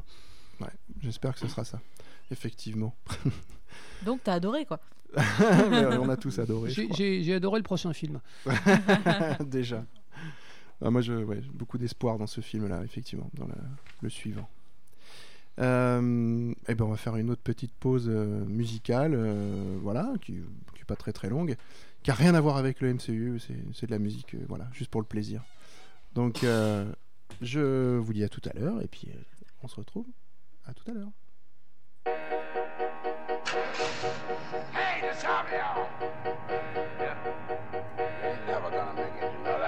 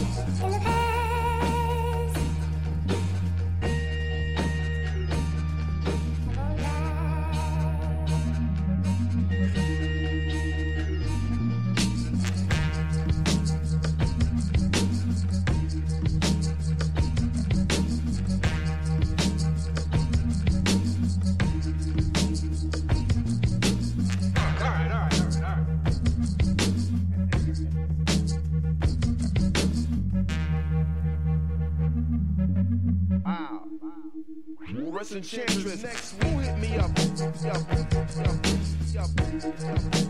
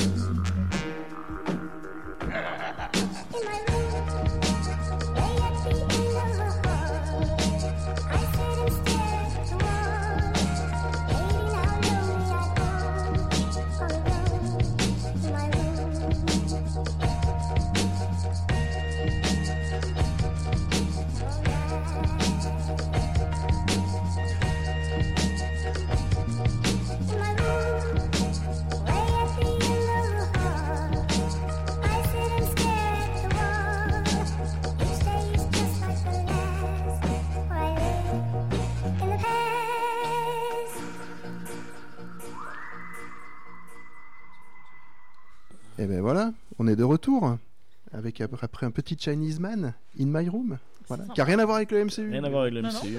mais- c'était voilà, un peu reposant. Ça fait du bien aux oreilles. Voilà, c'était agréable. Puis ça, ça a permis de discuter dans le entre deux Dans le entre deux- studio. dans Vous ne devinerez jamais les sujets de conversation. Non, non, on ne dévoilera pas. euh, eh bien, on va, on va passer à la rubrique euh, on a parlé Marvel, voilà, on a parlé Marvel. C'est ça, Donc, voilà, forcément. ben, on et va on va passer à Back to the Et Future. au final, on va continuer de parler Marvel, enfin d'un autre héros Marvel, mais bon, Back to the Future. Donc, euh, Bon, on va aller dans l'ordre déjà, on va parler du début mai. Donc avec euh, Rampage, forcément. Ouais. Donc euh, The Rock, Dwayne Mm. Johnson, Donc, ce que des gros monstres, tiré du jeu vidéo donc arcade de Ouais, 1986. personne s'en souvient. Euh, moi, je m'en souviens, mais je suis vieux. Mais, euh, personne, Moi aussi. Je suis sûr qu'autour autour- autour de cette table, personne n'y a jamais joué. Donc euh. borne- non, mais borne d'arcade du coup on pouvait jouer en trois simultanément. Et euh, il, fa- voilà il donc fallait casser les villes en fait avec des gros monstres. Voilà. donc à voir ce que ça va donner. Qu'est-ce qu'il y a d'autre comme sortie? Paul apôtre du Christ. Oh mon dieu, qu'est-ce que c'est que ça? Oh, merci. Donc voilà, Oh, bah, yo. c'est euh, voilà, il fallait que j'en parle. C'est Ah euh, bon? l'histoire de Paul. euh, il est un prisonnier donc de l'empereur Nero et on va voir toute son histoire. Né- avec, Néro, euh, c'est Néron. Néron, Néron, Néron, Néron, c'est un Néron, graveur. Néron. Ça, ça- ça sert à graver. Avec vrai. Je pensais Néron. que tu parlais de Paul, là, de l'extraterrestre, Ouais, ouais, donc ouais, ça aurait pu être cocasse. Ouais, c'est ça. Donc voilà, sympa. Néron. Et euh, non, ce qui est marrant en fait, c'est que c'est avec. euh, alors, je vais écorcher son nom, Jim Caviezel. qui Ouais. avait- Oui, qui avait fait Ah bah oui, Person of Joe Interest, c'est ça? Qui voilà, personne Ouais. of Non, c'est- Interest, c'est surtout qui s'est avait fait flingué, il avait flingué sa carrière parce qu'il avait fait La Passion du Christ Voilà. de Mel Gibson. Donc, euh, Et là, il fait Paul truc. apo- et là, il fait Paul apôtre du Christ. Donc c'est merveilleux. parce que J'adore cet acteur. Il prendra probablement moins de coups dans la Il figure. va prendre moins de coups. Mais ce qui est drôle, c'est que j'adorais cet acteur. de- J'ai beaucoup aimé dans La Ligne Rouge. mhm. Il est vraiment, il a une bonne tête quoi. C'est un Ouais. acteur vraiment sympa. Et après, il y a eu un gros silence radio et j'avais vu justement une vidéo sur euh, les rôles qui ont bousillé des carrières. Et il se trouve que le fait d'avoir joué euh, ben, Jésus dans La Mm. Passion du Christ, ça lui a pété la carrière. Et ce Ouais. qui est drôle, c'est que tu vois Paul, apôtre euh, ben, du Christ, avec cet acteur-là. Donc au moins, c'est un petit, euh, c'est un petit clin d'œil en Ouais. disant j'y retourne les gars. Je passerai peut-être euh, en aparté, je passerai peut-être des musiques de Passion du Christ. Ah, ben, très voilà. très bonne musique d'ailleurs. Très bonne. euh, Ah, Pas la bande son, s'il te plaît. hein. hein? Non non, mais des bons trucs. Donc, du coup, Anteb. Donc voilà, avec l'histoire de. Tu veux absolument nous en parler de otage et machin truc. hein. Mais oui, mais parce que voilà, c'est il faut parler de tout. Il On n'y a n'est pas, sur que- France Inter. Il hein, n'y a, donc- pas que le, il n'y a pas que le MCU. Bon, alors d'accord, on va parler d'autres films. Il y a Action Vérité, donc film d'horreur. Ouais. Donc à voir par les producteurs de Happy Birthday. De... Ouais, non. Eh Ben, Happy Birthday, c'était une bonne surprise. J'y suis allé en me disant je vais voir un film d'horreur pourri.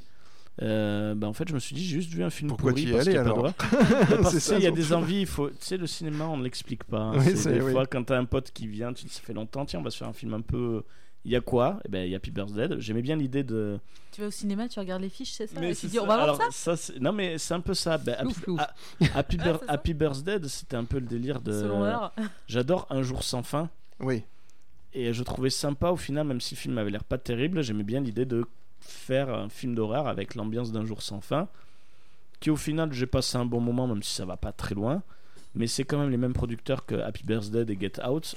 Mhm. Moi, franchement, ça te donne pas envie, Action Vérité, mais bon, c'est il y a les nouvelles générations de films d'horreur, donc euh, il faut suivre ou pas. Alors après, le 9 mai, il va y avoir Death Witch avec Bruce Willis. Death, Oh. Witch. Death Witch. Donc, c'est- c'est un- C'est un Death remake en fait de euh, Le Justicier dans la ville avec Charles Bronson, Ah, d'accord. mais Voilà, avec Bruce Willis. avec Bruce Ça, Willis. c'est un plan en béton. hein. Bruce Willis, un flingue, des méchants. Un classique. Quoi. Donc Un voilà, donc pas, Mais, mal, bon. pas mal de films. Il va y avoir un de 16 mai euh, de l'en- des trucs pour enfants avec Tad et le secret du roi Midas. Ouais. Mais surtout. Premier qui était très, très bon, Voilà. hein. Moi j'ai Mais bien aimé. surtout, le 16 mai, Deadpool 2. Voilà. Donc là, c'est pas qu'on l'attend autant qu'Infinity War, mais euh, un peu moins quand même. Mais, Les, euh, les- les gens sont méfiants en fait. Les gens sont vraiment méfiants. Mm. Ils se disent ouais d'accord, le premier ça marchait bien, le 2 ça, ça sent la ça sent la, la suite la suite euh, ultra commerciale. Oui, qu'est-ce qu'on va voir? Mais ça donne Voilà. envie. C'est vrai que ce que j'aimais bien l'aspect du premier Deadpool, Hmm. c'est que j'avais l'impression que c'était un film indé de, de super-héros. Même Mais si comme- c'était pas indé, mais c'était le film au départ, personne. euh, Mais je pense que le comic c'est comme ça aussi. Mais le euh, film est- ouais, voilà, le bien comics, meilleur que c'est le comme ça. comics, hein, Ouais. enfin que la plupart des Et comics. c'est vrai qu'on se dit, personne. euh, Voilà, c'était un projet, on se disait, ça servait à. Les gens se disaient, ça servait à rien. Ils Mhm. avaient fait la bande-annonce un peu, ils s'étaient servi ben, comme faire une sonde comme avait fait le MCU. Mm. Euh, ils avaient mis une fausse bande-annonce et finalement ça a tellement buzzé que ça a servi de scène pour le film. Et là on se dit, ben, maintenant qu'ils ont le studio derrière, qu'ils sont accompagnés, qu'est-ce qu'ils vont faire? Et déjà c'est vrai que sur la bande-annonce tu sens qu'il y a toujours l'esprit. Donc euh, à voir. T'en penses quoi, Faskill hein? Voilà. Bah, je pense que Deadpool, c'est comme en comics, quoi. C'est euh, les plus courtes sont les meilleures. Euh, ça a bien marché la première fois parce que ça a surpris tout le monde. Le problème, c'est que j'ai l'impression que ce qu'on a vu dans la bande-annonce là de, donne le sentiment que pour le 2, ils ont fait la même chose en plus gros. Ouais. Et je pense que c'est pas la direction qu'il fallait prendre. Et le départ de Tim Miller de- du projet me rassure pas non plus parce que c'est quand même un peu vrai. lui qui a mené le truc à bout de bras. Tout à fait. Euh, même si euh, effectivement Reynolds est très très impliqué aussi et, et peut-être autant que lui mais mais sans Tim Miller déjà je suis un peu un peu j'étais déjà un peu dubitatif maintenant avec ce que j'ai vu de la bande annonce ouais j'ai un peu peur que ce soit euh, indigeste donc euh, on verra Il paraît que la fin Euh, fait on- polémique. Il paraît qu'il y, a- Ouais. une- il y a une fin assez bizarre et qu'elle a vraiment fait polémique sur les, sur les, les gens qui ont vu le film. Donc euh, ça, ça- pourrait être sympa. Ça pourrait être sympa. Pourquoi, pourquoi pas. pas? Écoute on verra je, je, je juge pas pour le moment mais je suis très euh, je suis quand même très inquiet Donc à voir, Deadpool 2 à suivre. Le 23 mai, Solo, Star Wars Story. Ah, Alors moi, là, est-ce qu'un est-ce qu'un Faskill irait voir un, un solo, par exemple? Alors, je suis pas un gros fan de Star Wars à la base, et je t'avoue que vraiment la solo me vend pas du rêve pour le moment. Euh, J'ai un peu l'impression que c'est en train de se transformer en Calrissian movie, euh, parce qu'ils se rendent compte que le personnage a plus de charisme, et Ah, euh, tu le vois dans les bandes annonces, hein, il y a de plus en plus d'emphase qui est mise sur lui. Donc je sais pas, je, je suis pas un fou furieux de l'univers Star Wars, donc euh, peut-être le succès de voir Black avec Panther curiosité. aussi. Le succès de Black Panther. Genre, Ouais, ouais, regardez, on a un Black qui est cool aussi. Ça a dû jouer aussi probablement, mais je reste convaincu qu'il fallait pas faire ce film. Euh, J'espère qu'ils me prouveront le contraire, mais vu comment ça s'est passé à la prod euh, avec euh, les réalisateurs virés Ouais, à quelques ouais, jours ouais. de la fin de la, de la production, c'est quand même chaud. Euh, Pas très bon un- signe, tout ça. Un Ron Howard qui est venu en renfort et qui a priori a retourné les trois quarts du film. Ouais, je Ouais. demande à voir. Je suis pas, je suis pas rassuré non plus. Bon. Donc Ouais, au final, mois de peu mai- défaitiste. Ouais, non, voilà, mais en fait, c'est mois de mai, le mai de la défaite, là, parce que Oui, j'ai l'impression, entre ouais. Deadpool et Solo. clair. euh, alors, c'est Ah, pas mais pas forcément. On n'est pas à l'abri d'une Ah, bonne voilà, c'est surprise. ça, hein, c'est vraiment, on espère, mais surtout après avoir eu euh, Infinity War, c'est vrai que il faut jouer vraiment la carte de la bonne surprise. Ouais, bah c'est oui. je Peut-être là- compter sur l'extraordinaire voyage du fakir qui sort le 30 mai. Pardon. de Ken Scott. Oh, moqueur. Ah, bah, de ouais. Ken Scott, celui euh, réalisateur canadien qui a fait Starbuck. Ouais. Donc euh, voilà. Espérez la bonne surprise plutôt.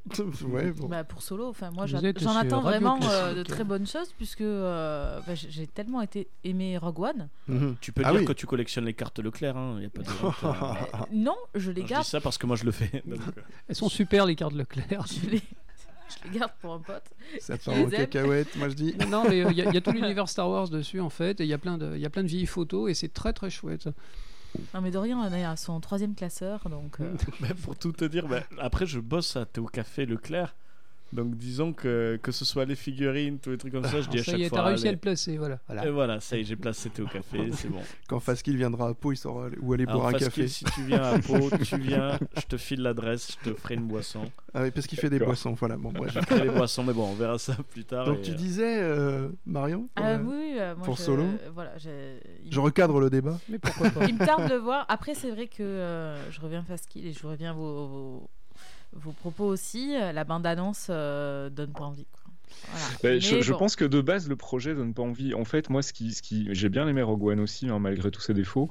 Mais je trouve que ce qui faisait le charme du personnage de Solo dans Star Wars, c'est que justement, c'est une légende dont on sait pas grand-chose. On sait pas ce qui est vrai, ce qui est pas vrai. On a des bribes de son passé, mais on imagine beaucoup de choses. Et le fait que là, on va le voir à l'action, euh, manifestement incarné par un acteur qui moi me convainc pas, euh, je trouve que ça va déforcer un peu le personnage. Et c'est pour ça que je- quand j'ai entendu parler de ce projet, je me suis dit c'est pas une, enfin pour moi c'est fondamentalement pas une bonne idée quoi. Euh, J'aurais à la limite préféré euh, un, un truc sur Lando du coup, Oui, euh, ben, faire voilà, un truc voilà. vraiment carrément sur un personnage dire, euh, voilà. secondaire, mais qui a euh, nettement plus de, de- de charisme et au final euh, ça pouvait permettre d'introduire le personnage de Solo aussi. Mais Exactement, le fait qu'ils se croisent, Euh, peut-être ouais. qu'il a. de- Voilà, comme tu dis. Oui. Bon, écoute, on verra bien. Ce qui est on dérangeant va dans ce genre de on va film. appeler hein. Disney, on va leur expliquer notre manière de voir les choses. Non, ce, qui est, ce qui est- ce qui est dérangeant dans ce genre de film, c'est que ça va être blindé d'allusions. Ils vont forcément plaquer ce que nous on connaît déjà du personnage. Il faut absolument nous montrer les origines. Il va récupérer le Faucon Millennium. Il va devenir copain avec Lando Calrissian et avec le Wookiee et nanana et nanana. Peut-être qu'au lieu d'inventer des trucs, en fait, ils vont, ils vont, ils vont probablement euh, transformer le scénario en brosse à reluire pour dire regardez, euh, j'ai- Ah bah, tout vont nous, fait. ils vont nous montrer tout, tous ceux à quoi ils ont fait allusion dans les autres films et en gros, euh, voilà, c'est ça, c'est du fan service ce film quoi. C'est, euh, Ah, voilà. je vois pas l'intérêt quoi. C'est ma seule crainte. Effectivement, que ce soit Ah. du fan service. Après, si c'est minimum divertissant, je crois que tout le monde serait content. Oui, oui, oui. Ouais, il sort, il sort quand déjà Donc le fin mai, c'est ça? C'est ça, le 23. Le 23. 23 mai. ouais. Ok. Bon, bah on verra. hein. Donc c'est fini pour Euh, Back to the Future. Ah, on a fait le tour, super. On a fait le tour Voilà. des sorties du mois de mai. Bon. T'as réussi à parler du fakir, très bien. Voilà, j'ai parlé du fakir. Voilà. Bon, j'ai pas placé Jurassic Park euh, qui sort en Ah oui. mais parce que c'est en juin. Jurassic World. Ouais, Ah, bon, Jurassic oui, Ça aussi, c'est du fan service. On a eu ça. droit finalement Back to the Past, on aurait pu en parler. On a eu droit à la nouvelle bande-annonce Ah oui, oui, oui. Bah, on qui peut, m'a on en parler un petit peu qui maintenant. m'a si donné veux. espoir. Ouais, bon. Bon, il est déjà 22h42 donc on va faire vite. Mais, euh, Mais ça, quand ce mais sera bon, on en parlera, on en podcast, parlera au mois prochain. Mois prochain, on a tout le temps qu'il faut. Exactement. Eh bien, comme le veut la tradition de notre émission, alors on en est à deux, on parle déjà de la tradition, Voilà, on parle déjà, c'est ce que j'allais dire. mais ça s'instaure, donc je, voilà, on va faire la tradition. Et là, Marion nous a préparé forcément un blind test de qualité, donc un blind test sonore, hein, bien sûr, puisqu'il n'y a pas d'image, hein, on est, on est d'accord. Je pense Donc, que euh, j'étais et- un petit peu moins bonne sur, euh, avec Audacity cette fois-ci, mais. euh, On va voir. On va voir. on va voir, mais euh, t'inquiète, ça va se faire. Alors, euh, Jean-François m'avait demandé de faire un euh, blind test spécial Marvel. Bah, euh, étonnamment, Oui. Étonnamment, c'est incroyable ça. je n'ai pas fait ça. Ah, En même temps, étonnamment. en même temps, faire un truc Marvel, euh, Ouais, je Blind trouve test qu'on en a trop Marvel. parlé là. C'est bon. ah, Blind Test Marvel, c'est chaud à faire aussi. hein. voilà, c'est chaud à faire. Non, tu écoutes Euh, les clairvoyants, tu as des musiques pendant un bon. Il y en a plein. Et, euh, et donc, du coup, comme on parlait de Infinity War et du terme War en, en question, j'ai fait un blind test sur euh, les films sur- de guerre ou des films sur lesquels il y a des belles batailles, D'accord. à mon sens. Donc, il y a un peu de tout. Moi, je suis sûr qu'il y a un 13e guerrier là-dedans. Tu fais chier. Je connais tes goûts, Marion, je connais. voilà, donc pour la petite histoire, euh, quand je ne sais pas trop quoi regarder à la télé, je me mets le 13e gardien. Ce film me plaît beaucoup.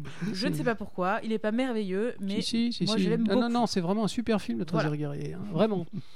Voilà. moi, j'ai. Voilà. Euh, Donc, euh, si Fas- tu veux bien peut participer euh, nous, euh, Alors, avec Oui, plaisir. Faskill peut bien sûr participer. Alors, je sais pas si tu as bien Alors, entendre par contre. Je sais pas si je vais entendre parce que j'ai pas entendu vos pauses musicales tout à l'heure, donc j'ai un doute. Mais si jamais j'entends et que je reconnais un truc, je, je vous ferai signe. D'accord, bon, on va Ah, essayer. Harry Potter est passé la dernière fois. donc, euh, Bon, allez, je lance le premier extrait et puis euh, et on voit ce que ça donne.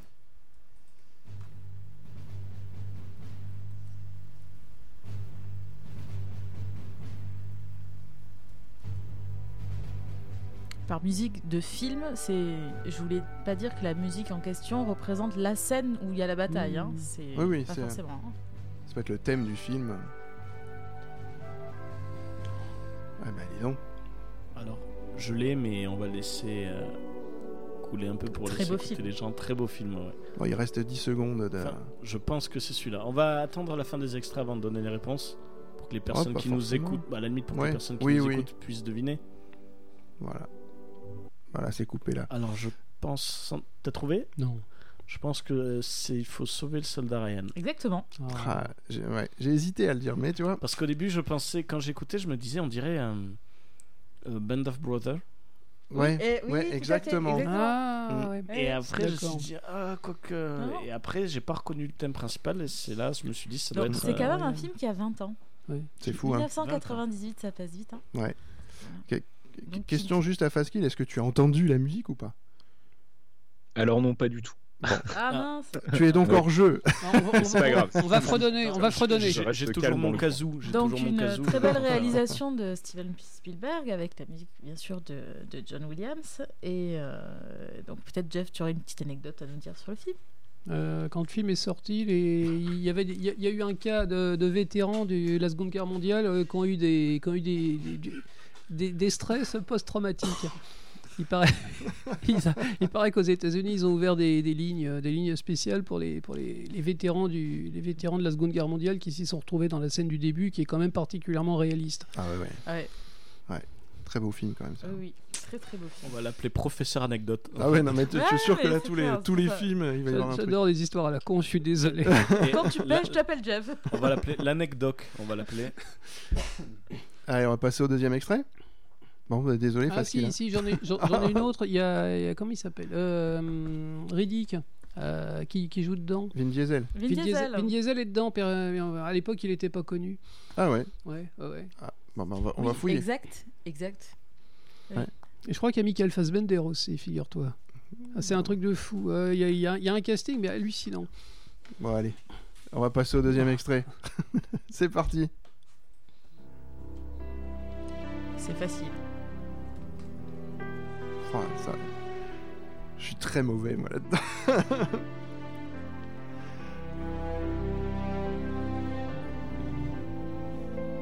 C'est très joli, par contre. Je me souviens de la publicité qui avait ça. je me souviens un peu du film. T'entends ou pas? Rien. Je vous aide. Ah, qui- Enfin, on laisse couler, comme tout à l'heure. Ouais. C'est Il reste euh, 17 secondes à peu Un- près, un on peut le dire. Un petit indice. On n'est pas bon, mais c'est très bon. Des avions qui volent? Et voilà, c'est bon. C'est bon, je l'ai. Ah, c'est encore un film de Spielberg, ça? Je l'ai, je l'ai, je l'ai, c'est bon. Ah, j'ai pas du que tout. C'est du Michael Ça va s'arrêter là. Ouais. C'est Michael Bay, le réalisateur? Euh, De mémoire, oui. C'est bon. Ah, euh, oui, d'accord, Pearl Harbor. Exactement. Mais qu'il est bon, ce. Non, non, ça quand j'ai entendu Michael Bay. euh, Voilà, qui est sorti en 2001 et qui met quand même euh, trois événements en scène de la Seconde Guerre mondiale, donc euh, Mhm. qui est un très beau film. T'as pas choisi les pires. Il y, a- il y a une scène absolument merveilleuse. j'ai du goût, cher monsieur. Alors, si tu veux, euh, on, on vient de se taper une demi-heure de destruction de, de Pearl Harbor, euh, en images de synthèse, tout ce que tu veux. Et euh, on voit, il y a une scène en fait qui est censée être, euh, c'est censé être un suspense où les héros prennent une voiture pour aller monter dans un avion.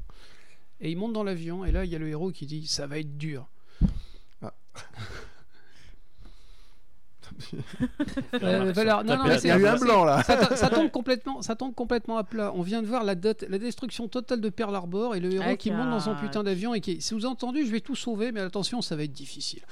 impressionnant. C'est une euh, scène qui est merveilleuse. Ah ouais, non, c'est un film vraiment euh, qui a eu, bon, bien sûr, un succès commercial euh, pff, Ouais. majeur. hein, Non, euh, non, non, c'est le contraire. Euh, c'est tombé pendant le 11 septembre, il s'est complètement cassé la gueule. Personne voulait voir de film de guerre à ce moment-là. Alors, peut-être pas au moment où il est sorti. Le succès est venu après. Voilà, parce le que le- après, le, studio que- Disney, le studio Disney a souffert terriblement des justement les spectateurs qui sont pas venus parce qu'il est sorti à la période du, du 11 septembre. Et à ce moment-là, en fait, tous ceux qui ont été gagnants, c'était les petites comédies euh, romantiques euh, sympathiques.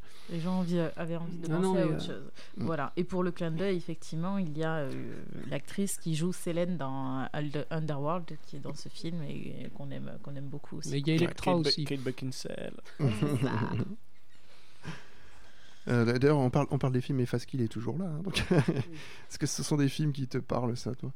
Euh, lesquels? Euh, Ce Pearl- genre Pearl de Harbor. film, Pearl Harbor, par exemple Euh, alors oui, enfin je suis un, un gros bouffeur de cinéma de manière générale, hein, donc euh, j'ai euh, j'ai effectivement euh, vu tous ces films dont vous parlez là, mais euh, euh, je suis pas un gros gros fan de Spielberg. Euh, je trouve que ces derniers temps, il se laisse un peu aller euh, au niveau des histoires qu'il raconte. Ça reste un très grand réalisateur, hein, qu'on se méprenne pas. Le mec sait manier une caméra, il y a pas photo.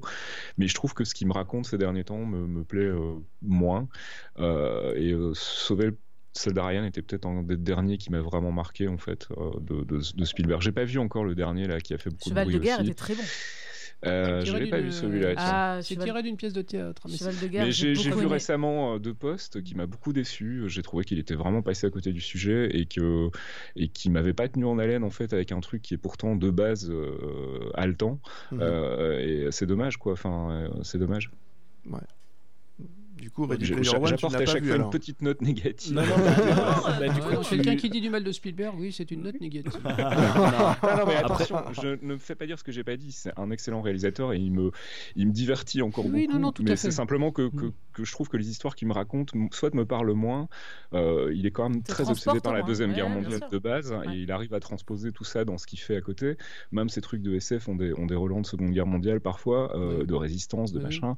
Euh, et ça me lasse un peu à force et, et je, je regrette parfois qu'on lui file pas des scénars un peu plus en béton, des trucs euh, vraiment bien écrits euh, où il puisse euh, en plus faire valoir son talent de réalisateur. Je trouve ça dommage en fait. Voilà, maintenant il va se taper le prochain Indiana Jones, super quoi. Enfin, qui l'attend encore vraiment quoi? Pour voir Papy Ouais. Harrison Ford sauter de liane en liane, je suis pas convaincu. Quoi. C'est vrai qu'au final. euh, Après, euh, J'aime il- bien l'image. Euh, il produit lui-même ses films en fait. C'est le même problème avec Ridley Scott. Il est obligé de faire des films commerciaux pour pouvoir continuer Ah ouais. à faire bouillir la marmite. hein. Exactement, Ridley Scott aussi m'a déçu déçu ces dernières années, alors que c'est aussi un réalisateur de génie, mais les histoires qu'il me raconte, encore une fois, m'intéressent pas. quoi. C'est ouais. Ouais, c'est vrai que c'était un peu pareil, je ressentais pareil. Ready Player One m'a un peu réconcilié, même s'il y a toujours un côté un peu aseptisé. Mhm. Mais euh, c'est vrai Puis que. ce côté un peu rébellion, tout ça. enfin, Et ouais, c'est vrai que tu as totalement le côté ça, hein. rébellion toujours. Mm. Donc c'est vrai que Spielberg, euh, voilà, Indiana Jones, euh, bon, on verra bien. Il aurait peut-être dû faire un James Bond.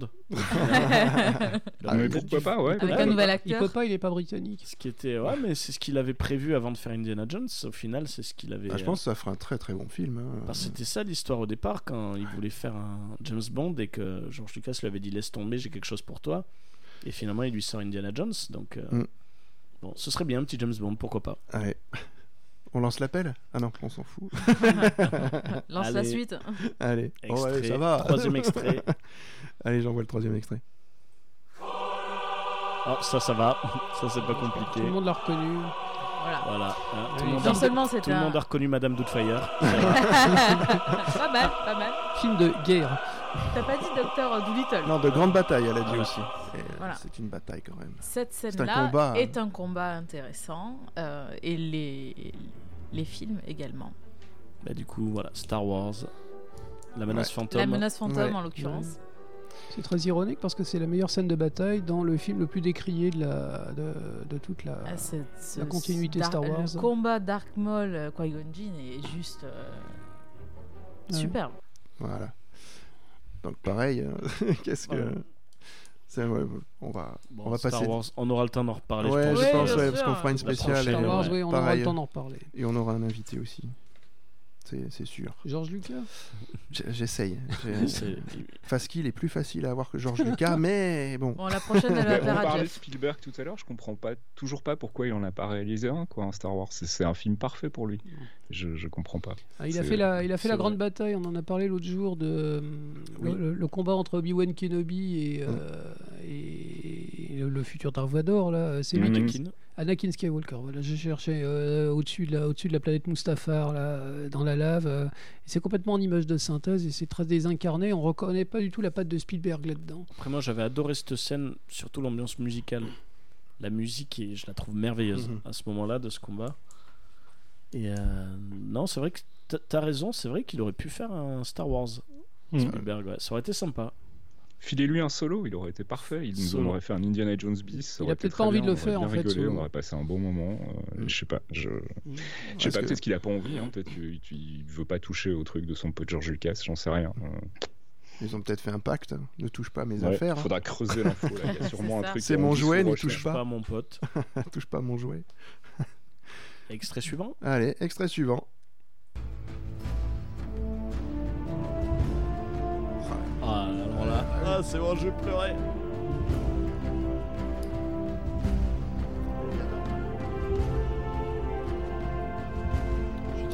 Pas dans le micro. Encore un très très très beau Ouais. film. Finalement, on, parle, on a parlé 18 Ridley ans Scott. hein, aussi, hein, qui sorti en 18 2000. ans. On a parlé est Ridley Scott, du coup, Gladiator. Voilà, Voilà. Gladiator, exactement. voilà. Qui est, euh, qui est 18 un, ans, j'aurais pas cru. Hein.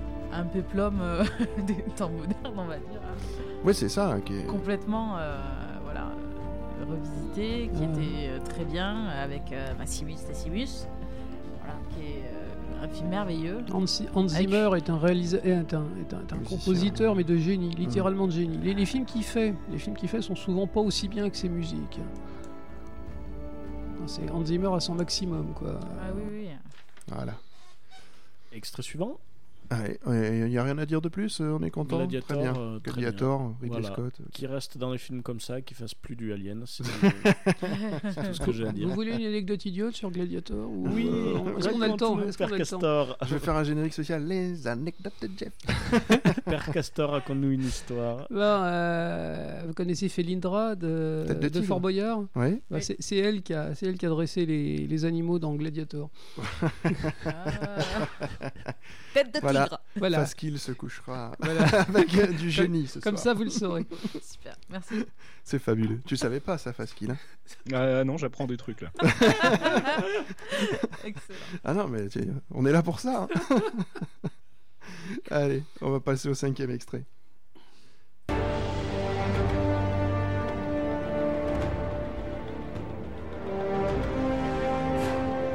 Le film a des musiques vraiment très douces, donc euh, j'ai poussé un peu euh, les écoutes euh, en faisant du montage pour euh, sortir ça parce que. On dirait Batman en fait. Ah, pas du tout. Alors, j'ai peur de dire une bêtise. J'ai peur de dire une bêtise. C'est le premier Blu-ray que j'ai acheté quand les Blu-ray sont sortis, tellement j'avais envie de voir euh, la qualité du film. Ah, c'est Matrix alors. Non, pas vraiment, non. C'est pas. Vas-y, lance-toi. Dernier samouraï Voilà, Ah oui. c'était Ah ça. là là. Le dernier C'est le dernier samouraï. samouraï. J'avais peur de dire une Ça va bêtise, couper dans mais- deux secondes. C'est très très beau. C'est vrai, le dernier samouraï, ouais. Ouais, c'est très très beau. Ah là là. C'est un film euh, juste sublime, l'ambiance musicale est magnifique. Oui, après j'avais mis plein de détails. euh, c'est une adaptation libre des événements de la euh. rébellion. Ah de non, non, je regardais. Très- très 1866. libre, oui. Très, Très, très, très- libre. très, hein, très libre, oui. voilà. Ah, Mais parce que Custer, je savais pas que s'il était mort au Japon en fait. C'est ça. Allez, on va passer au sixième extrait.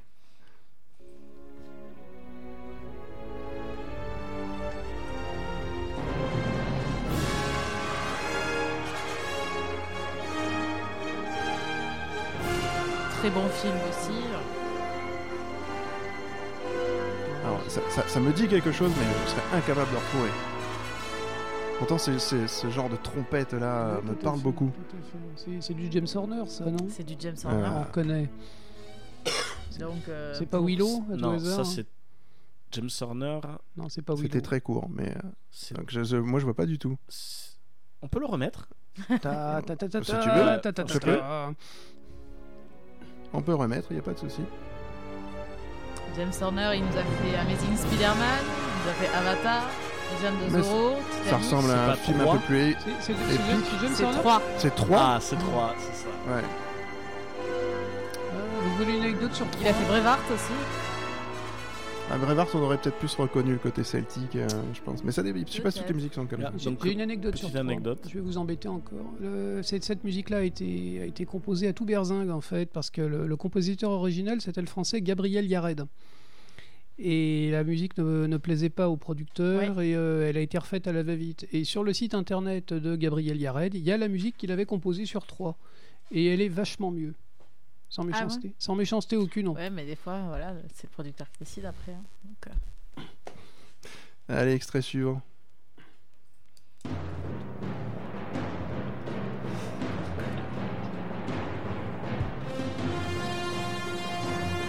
Le 13e guerrier. Merci Jeff.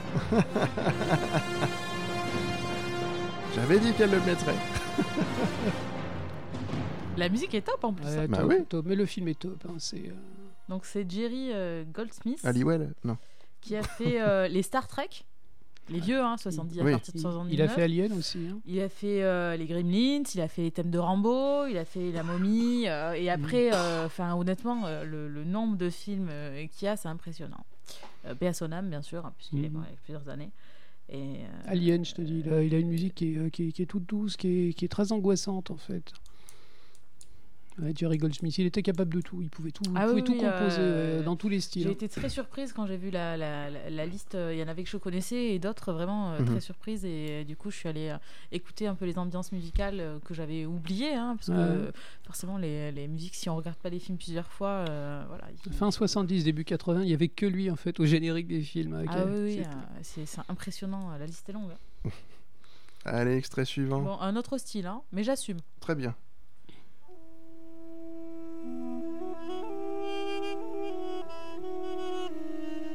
Et j'ai choisi cet extrait parce que c'est magnifique. C'est simple et c'est magnifique. Bon, euh, moi, je suis particulièrement mauvais, hein, quand même, je tiens à le dire. Non, du tout. Ce n'est pas Brevard comme Jeff euh, vient de le proposer par écrit, pour ne pas le dire. Ça vous dit rien Non. Conan le barbare peut-être Ah, hein pas du tout, c'est beaucoup plus récent que ça. Enfin, pas le, le dernier, hein, mais. euh, Mmh. Non, non, c'est un film, on va dire que c'est une adaptation euh, d'un roman. Il y a eu trois films. Ça, ça vient du premier. Alors je viens de voir la réponse, donc euh, je, je ne Tu ne pas, joues plus? J'aurais jamais deviné. Mais, Non, euh, t'écoutes, hein. Oui, voilà. Mm. Donc c'est Harry Grayson Williams. Et c'est la musique de Narnia. Oh la vache. Ah ouais. C'est la musique dans le 1 du, euh, du phone. Ouais. Mmh. Quand il quand Le- joue de la le professeur flûte, euh, Xavier. Euh, quand il joue de la flûte et qu'il l'endort pour pouvoir la kidnapper, Mhm. c'est ce thème-là et je le trouve juste sublime. Ah, mais c'est Et joli, je- mais- Je sais pas si vous vous rappelez, a- il y a la caméra qui, qui se fiche sur la cheminée et elle voit le feu danser en Ouais. fait. Vous vous rappelez de Ouais, ouais, cette tout scène à fait, ouais. Et c'est juste sublime, c'est délicat. Mais j'aurais, euh, j'aurais voilà. jamais mis cette musique sur, sur ça en fait. Euh, Tout à c'est fait. un Après, côté le thème, très euh, voilà, arabisant, très exactement. voilà. Le, le thème de, de, de Narnia qu'on connaît Mhm. est beaucoup plus dynamique. euh, Le scène de la grande Oui, bataille, mais- euh, voilà, euh, qui est, qui est dans le 2 notamment, dans le Presque Inspirant, qui est, euh, qui est sublime. Mhm. Et, euh, mais j'ai préféré te- retenir ce thème-là pour vous amener dans d'autres euh, Ah, tu, bah, nous as t'as- bien, tu nous as bien dit, ouais. Ouais, ouais. directions. Allez, le dernier extrait. Facile. Facile. Non, pardon, facile. Allez. Ça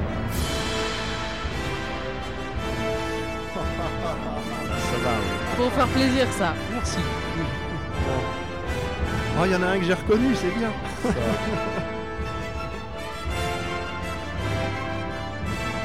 Ah ouais. Après, il faut préciser lequel, peut-être euh, précisément. C'est sous la Moria, ça, non? La première fois qu'il apparaît, le, thème. Il est utilisé dans Ouais, les ouais, la première fois qu'il est utilisé. Celui-là, c'est la- c'est. Celui de la Moria, je pense. C'est la Moria, ouais. En fait, je voulais le- la musique du gouffre de Helm. Et, euh, et j'ai pas réussi à me caler. Donc, euh, j'arrivais pas, j'avais un thème en tête et je, je l'ai pas retrouvé. Et dans le Retour du Roi, euh, les, les musiques, bizarrement, sont très calmes. Voilà, Ouais. Donc, euh, donc Ouais. j'ai- préféré choisir C'est ça. intéressant. Howard Shore, il était plutôt dans les synthétiseurs quand il travaillait, euh, quand il faisait des films d'horreur dans les années 70, là, avec Cronenberg. Et euh, quand il s'est lancé dans, la, dans le symphonique, là, comme ça, et ça a été euh, 10 Et sur puis 10 du premier un- coup. un très bon. Il a travaillé sur la trilogie du Seigneur des Anneaux, bien sûr sur le Hobbit, mais on lui doit euh, Gang of New York, Avi- Aviator et Mm. Une liste également de films. euh, voilà. Et euh, pour- juste pour revenir sur euh, Grayson Williams, c'est pareil, c'est un très grand compositeur, hein, puisque on lui doit Kingdom of Heaven, X-Men Origin Wolverine, Seul sur Mars. Man on Fire, moi c'est un film que j'aime beaucoup Oui. avec Denzel Washington Mhm. voilà, qui se passe vraiment en deux temps sur, sur les rapts au Mexique et euh, qui est un, un excellent euh, film. Donc il y a quand même euh, euh, des univers différents que je vous ai proposés euh, ce soir. Ouais, c'était très cool. J'espère que ça vous a plu. Mhm. C'était franchement très, bien. Moi, j'ai beaucoup aimé. j'ai rien- pratiquement rien reconnu, mais j'ai beaucoup aimé. Euh, eh bien, on va passer vite fait. Euh, Il n'y a, toujours pas de jingle, vous inquiétez pas. Mais on va passer à notre petite reco pop. Donc des recommandations pop culturelles, on va dire.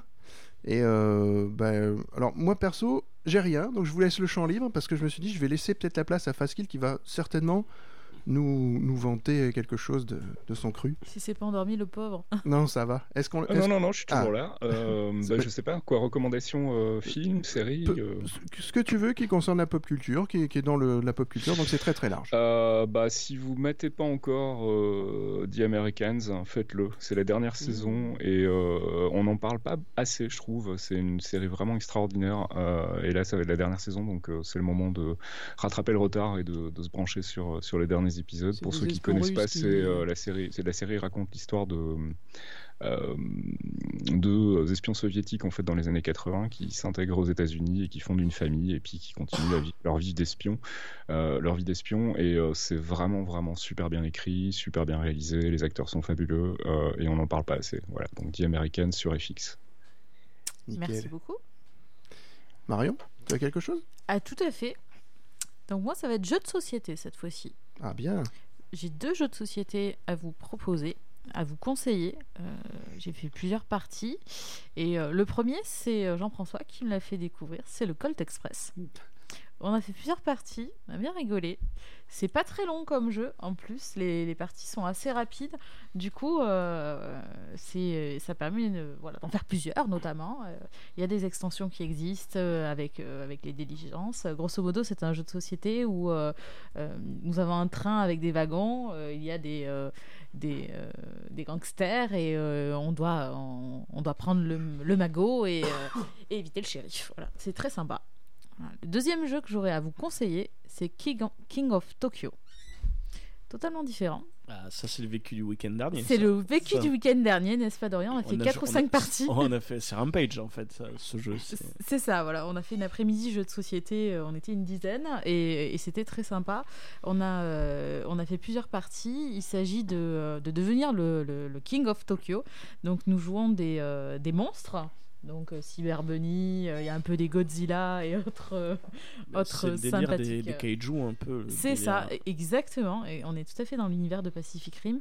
Et, euh, et on doit euh, rester le, le- le maître de Tokyo. Et, et c'est un jeu pareil qui est assez. euh, les parties sont assez rapides et qui est assez sympa. Jeu qui a été fait par euh, Richard Garfield, qui est le Mhm. papa de Magic, The Gathering. Ouais. Donc c'est euh, pas n'importe qui non plus. Les, les deux jeux que tu as cités, ils ont gagné tous les prix possibles et imaginables. hein. Ah Euh, oui, c'est des, hein. best-sellers, on les trouve assez facilement. hein. Ah oui. Si, si je peux me permettre, j'aurais du coup une deuxième recommandation aussi. Vas-y, vas-y. Oui. Tu peux te permettre. Ah tu es l'invité d'honneur. Tu peux. Non, il y a, y a un, un film là d'un petit studio indé qui, euh, qui vient de sortir, qui a l'air plutôt pas mal, qui s'appelle Infinity War. Et euh. C'est vrai. Quel- Voilà, petit studio, ouais. Sympathique. Fallait le placer. Il fallait bien placer, Ouais, ouais. ouais, on en a pas assez parlé, tu as raison. On était comme ça, petit euh, film indépendant, tu dis, hein, Infinity War. Oh, ils, ils ont fait ça, ils ont le culot. Ah, énorme. Dorian ou, Je- ou Jeff, peu importe. Que... Moi, Bon. je veux bien, je veux bien m'y mettre. Ma, ma petite fille m'a fait découvrir Gumball sur, euh, sur Gulli. Ah bon? Le, Bah, je monde, le de Gumball. euh, je, je connais pas vraiment les horaires. J'ai vu, j'ai vu que ça passait le samedi. C'est absolument génial. Euh, c'est un dessin animé euh, qui. C'est un truc expérimental. Les personnages sont en 2D. Ils sont dans des univers réalistes. C'est des photos. euh, et c'est un dessin animé pour gosses en fait. Mais c'est complètement hystérique. Ça part dans des proportions mais juste hallucinantes. C'est divertissant, c'est drôle, c'est pas con du tout. Mhm. C'est un véritable régal. Le monde, le monde de Gumball, hein, je, je vous conseille très très fort. hein. Euh, D'accord. C'est euh, c'est une famille. enfin, c'est une famille de chats et il y a un enfant adopté. En fait, c'est un poisson rouge. D'accord. C'est voilà. Bon, ça, pose le contexte. c'est pour, vous dire le truc, quoi. Euh, c'est c'est divertissant. American Dad c'est- oh, c'est- Un alien. Non, mais il y a un poisson. C'est vrai. Il y a un poisson aussi, je, aussi, ouais. je- je- je vous conseille très fort. euh, si, si vous avez le temps, regardez sur, euh, regardez sur Gulli. Ne zappez pas immédiatement. Oui. Le, monde, le monde de Gumball, vraiment, je, je conseille à tout le monde, euh, grand, petit, euh, c'est incroyable. Ah, donc, à regarder en famille, quoi, Voilà. pour le coup. Ouais, tu vois, Jeff, je croyais que tu allais me parler du Nintendo Lab. Ah oui, je l'ai acheté aussi, mais ça c'est facile. Et puis je vais pas faire complètement la pub de Nintendo. Nintendo s'en débrouille très bien. Euh, le Nintendo Labo, euh, oui, c'est oui, oui, c'est bien, c'est vachement bien. D'accord. Ah voilà. Bah, moi je vais faire un peu de pub Nintendo parce que je m'y suis mis un peu en retard, mais je suis en train de. J'ai commencé Mario Odyssey. Et, euh, et, euh, en fait, euh, ouais, quel gros plaisir encore une fois. Ce qui est exceptionnel avec Nintendo, c'est que à chaque fois la princesse se retrouve. Euh, L'histoire, tu t'en fous. Ça Ah montre bah que oui, quand t'as une- ça montre que quand un gameplay et des idées, tu peux tenir, euh, tu prends du plaisir à jouer toujours. Et surtout, au final, moi, ce qui m'a choqué, c'est le début, parce que le début, ça commence directement par Mario qui se fait défoncer la gueule et qui, et qui, enfin, il y a même plus d'introduction digne, euh, parce qu'à la fin, c'est tu connais toujours l'histoire, on s'en fout, quoi. Et T'as un euh, mec qui vient te dire que la princesse elle est dans un autre château? Mais ouais, non, mais c'est ça, ouais. Donc au final, euh, j'ai eu du retard sur ça. Là, enfin, on m'a. Je peux faire Mario Odyssey et encore une fois, quel régal. Et donc bravo toujours à Nintendo. Non, mais c'est de la dopamine, euh, de- c'est de la dopamine concentrée ce jeu. Euh, Et ça montre toujours que, toujours en termes de level faire. design et en termes d'idées pour prendre du plaisir à jouer, Nintendo a encore une longueur d'avance. C'est juste hallucinant. Toujours un nouveau truc à faire, toujours une nouveauté, toujours un nouveau concept, et que du plaisir, du plaisir, du plaisir, du plaisir. Ça ne s'arrête jamais. Euh, Donc voilà, donc on a fait de la pub Marvel, Oui. Disney, Nintendo, c'est bon. non, non, mais ma Mario Odyssey, c'est exceptionnel. hein. Donc vraiment un régal. J'attends Bon. le God of War euh, pour jouer là. Il est sorti, on m'en dit que du bien. Ouais. Et voilà. Ouais. Faut que je me le fasse. C'est là où je me dis, j'ai plus de console, malheureux je suis. J'ai des Alors, enfants. j'ai des enfants, j'ai plus Mais de tu as, console des, pour tu as des amis qui en ont. Oui, mais j'ai des enfants. Donc, j'ai plus le temps de jouer. C'est même un bon PC avec un émulateur, tu peux te ressortir des vieux trucs. hein. Ah ouais, Euh, mais j'ai plus le temps, c'est- une catastrophe. Et ben voilà, on a fait un peu le tour, non? Je pense que c'est bon. Ça s'est bien passé. Ben, Bah, sûr, je sais pas, j'espère que j'espère que Faskil était content d'être avec nous. que- c'était très bien, on a pu parler du Marvel euh, Cinematic Universe, moi ça me va. Bah voilà, et Euh, puis là, on a parlé un peu plus même d'autres choses qui ne sont pas forcément de en première vue dans ton domaine de prédilection. Mais euh, Mhm. voilà, On était content d'échanger, c'était très chouette. hein. Ouais. Merci Ouais, beaucoup, merci beaucoup. Mais avec Merci, hein. Merci beaucoup de, de ta présence. Et puis, euh, et puis ben, on va refaire un peu la promotion de, voilà, de, de tes podcasts, à te Euh, retrouver bah, un on peu peut partout. parler donc de, ouais, de Geekzone. Geekzone.fr, c'est un site donc euh, qu'on a monté avec Caféine et sur lequel il y a euh, des news, des dossiers, euh, des podcasts, dont Les Clairvoyants, qui est un podcast donc entièrement dédié au Marvel Cinematic Universe et que je fais avec mes amis euh, Fox et Archeon, qui sort Ouais. une fois par mois. Et euh, normalement, si tout va bien, on sort la semaine prochaine et euh, bah, on fera évidemment un épisode un peu spécial Infinity War pour débriefer un peu tout ça et digérer un peu tout ce que tout ce qu'on a pu voir dans le film. Et j'en dis pas plus parce que sinon je vais spoiler. Il y a- il y a du spoil, hein, la, dans scène bonus, mais- la scène bonus, elle est difficile à déchiffrer. ouais. Il y a Ouais. pas mal de monde qui aura besoin d'explications. Ouais, ouais, ouais, ouais, tout à fait. Donc là, moi, je, je suis euh, à l'écoute. je serai à l'écoute. Mais euh, non, très très bonne émission, Les Clairvoyants. N'hésitez pas à écouter. Et puis, euh, et puis voilà. Et puis bon, on peut aussi refaire la promotion de ton livre quand même, parce que ça, concerne le sujet. C'est- sorti donc chez euh, Sword Editions euh, dans leur collection Force, qui est une collection dédiée à la pop culture, et donc ça s'appelle Dans les coulisses du Marvel Cinematic Universe. Il est sorti l'année dernière, donc ça couvre en fait tous les films depuis Iron Man jusqu'à Spider-Man.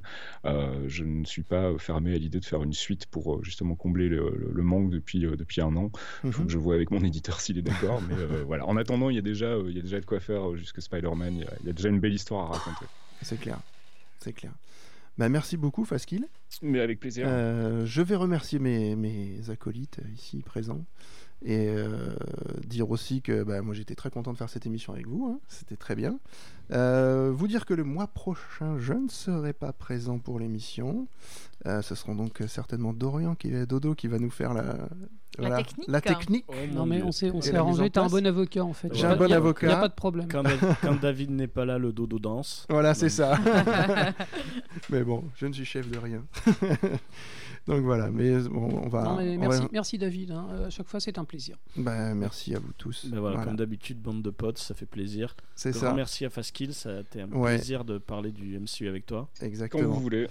Et puis, ben, on Merci se à Radio dit, euh, Campus aussi, Oui, merci de à nous ouais, accueillir. exactement. Merci Radio Campus de nous accueillir. On Merci à thé ou café de faire un, un très bon thé, un très bon D'ailleurs, Nintendo encore, merci en fait, Nintendo c'est- aussi. ça en fait, c'est une proposition masquée de Jeff. pour- Ouais, en on n'a pas, par- parlé. Attends, on n'a pas parlé de manga motaku. C'est quoi cette histoire Ah, c'est vrai. Ah, Et ça on, devait être le mot de la fin, regarde. ouais. Ah, c'est vrai Et le on- mot de la fin. Et on doit dire merci donc à Manga Motaku pour euh, son soutien éternel Voilà. et, divin. euh, où on, On a fait justement une petite expo faite par. Euh, ouais, par c'est Jeff. toujours d'actualité hein, Ouais. au CGR Lescar. Vous avez 18 planches sur les, euh, Chaque film. Voilà. chaque film. Une planche par film. Une planche par film. Avec une anecdote pour chaque film. Exactement. Et euh, honnêtement, il s'est creusé la tête. euh, Bravo. Donc voilà, Jeff. fait par Joli Jeff. Donc montage. encore bravo à Jeff parce que petite expo au CGR Lescar, vraiment sympa. Que Il vous faut- retrouvez il tout faut le remercier mois Marvel, de hein, je mai, crois hein, que- c'est ça Oui, on peut remercier quoi Marvel aussi. Il faut pour- remercier jusqu'à Marvel. quand, Et euh, jusqu'à mardi prochain. Donc ça, c'est du, du local. Voilà. Voilà, pour Impeccable. les locaux. Pour les palois du coin. Merci Euh, beaucoup. Au mois prochain. Bah ouais, Au mois prochain. au mois prochain. Bon bah c'est super. Ciao. Et on va- Ciao, ciao. Bonne soirée Et tout on le va monde. se hein. quitter sur Merci. une, sur une petite musique. Allez, à la prochaine.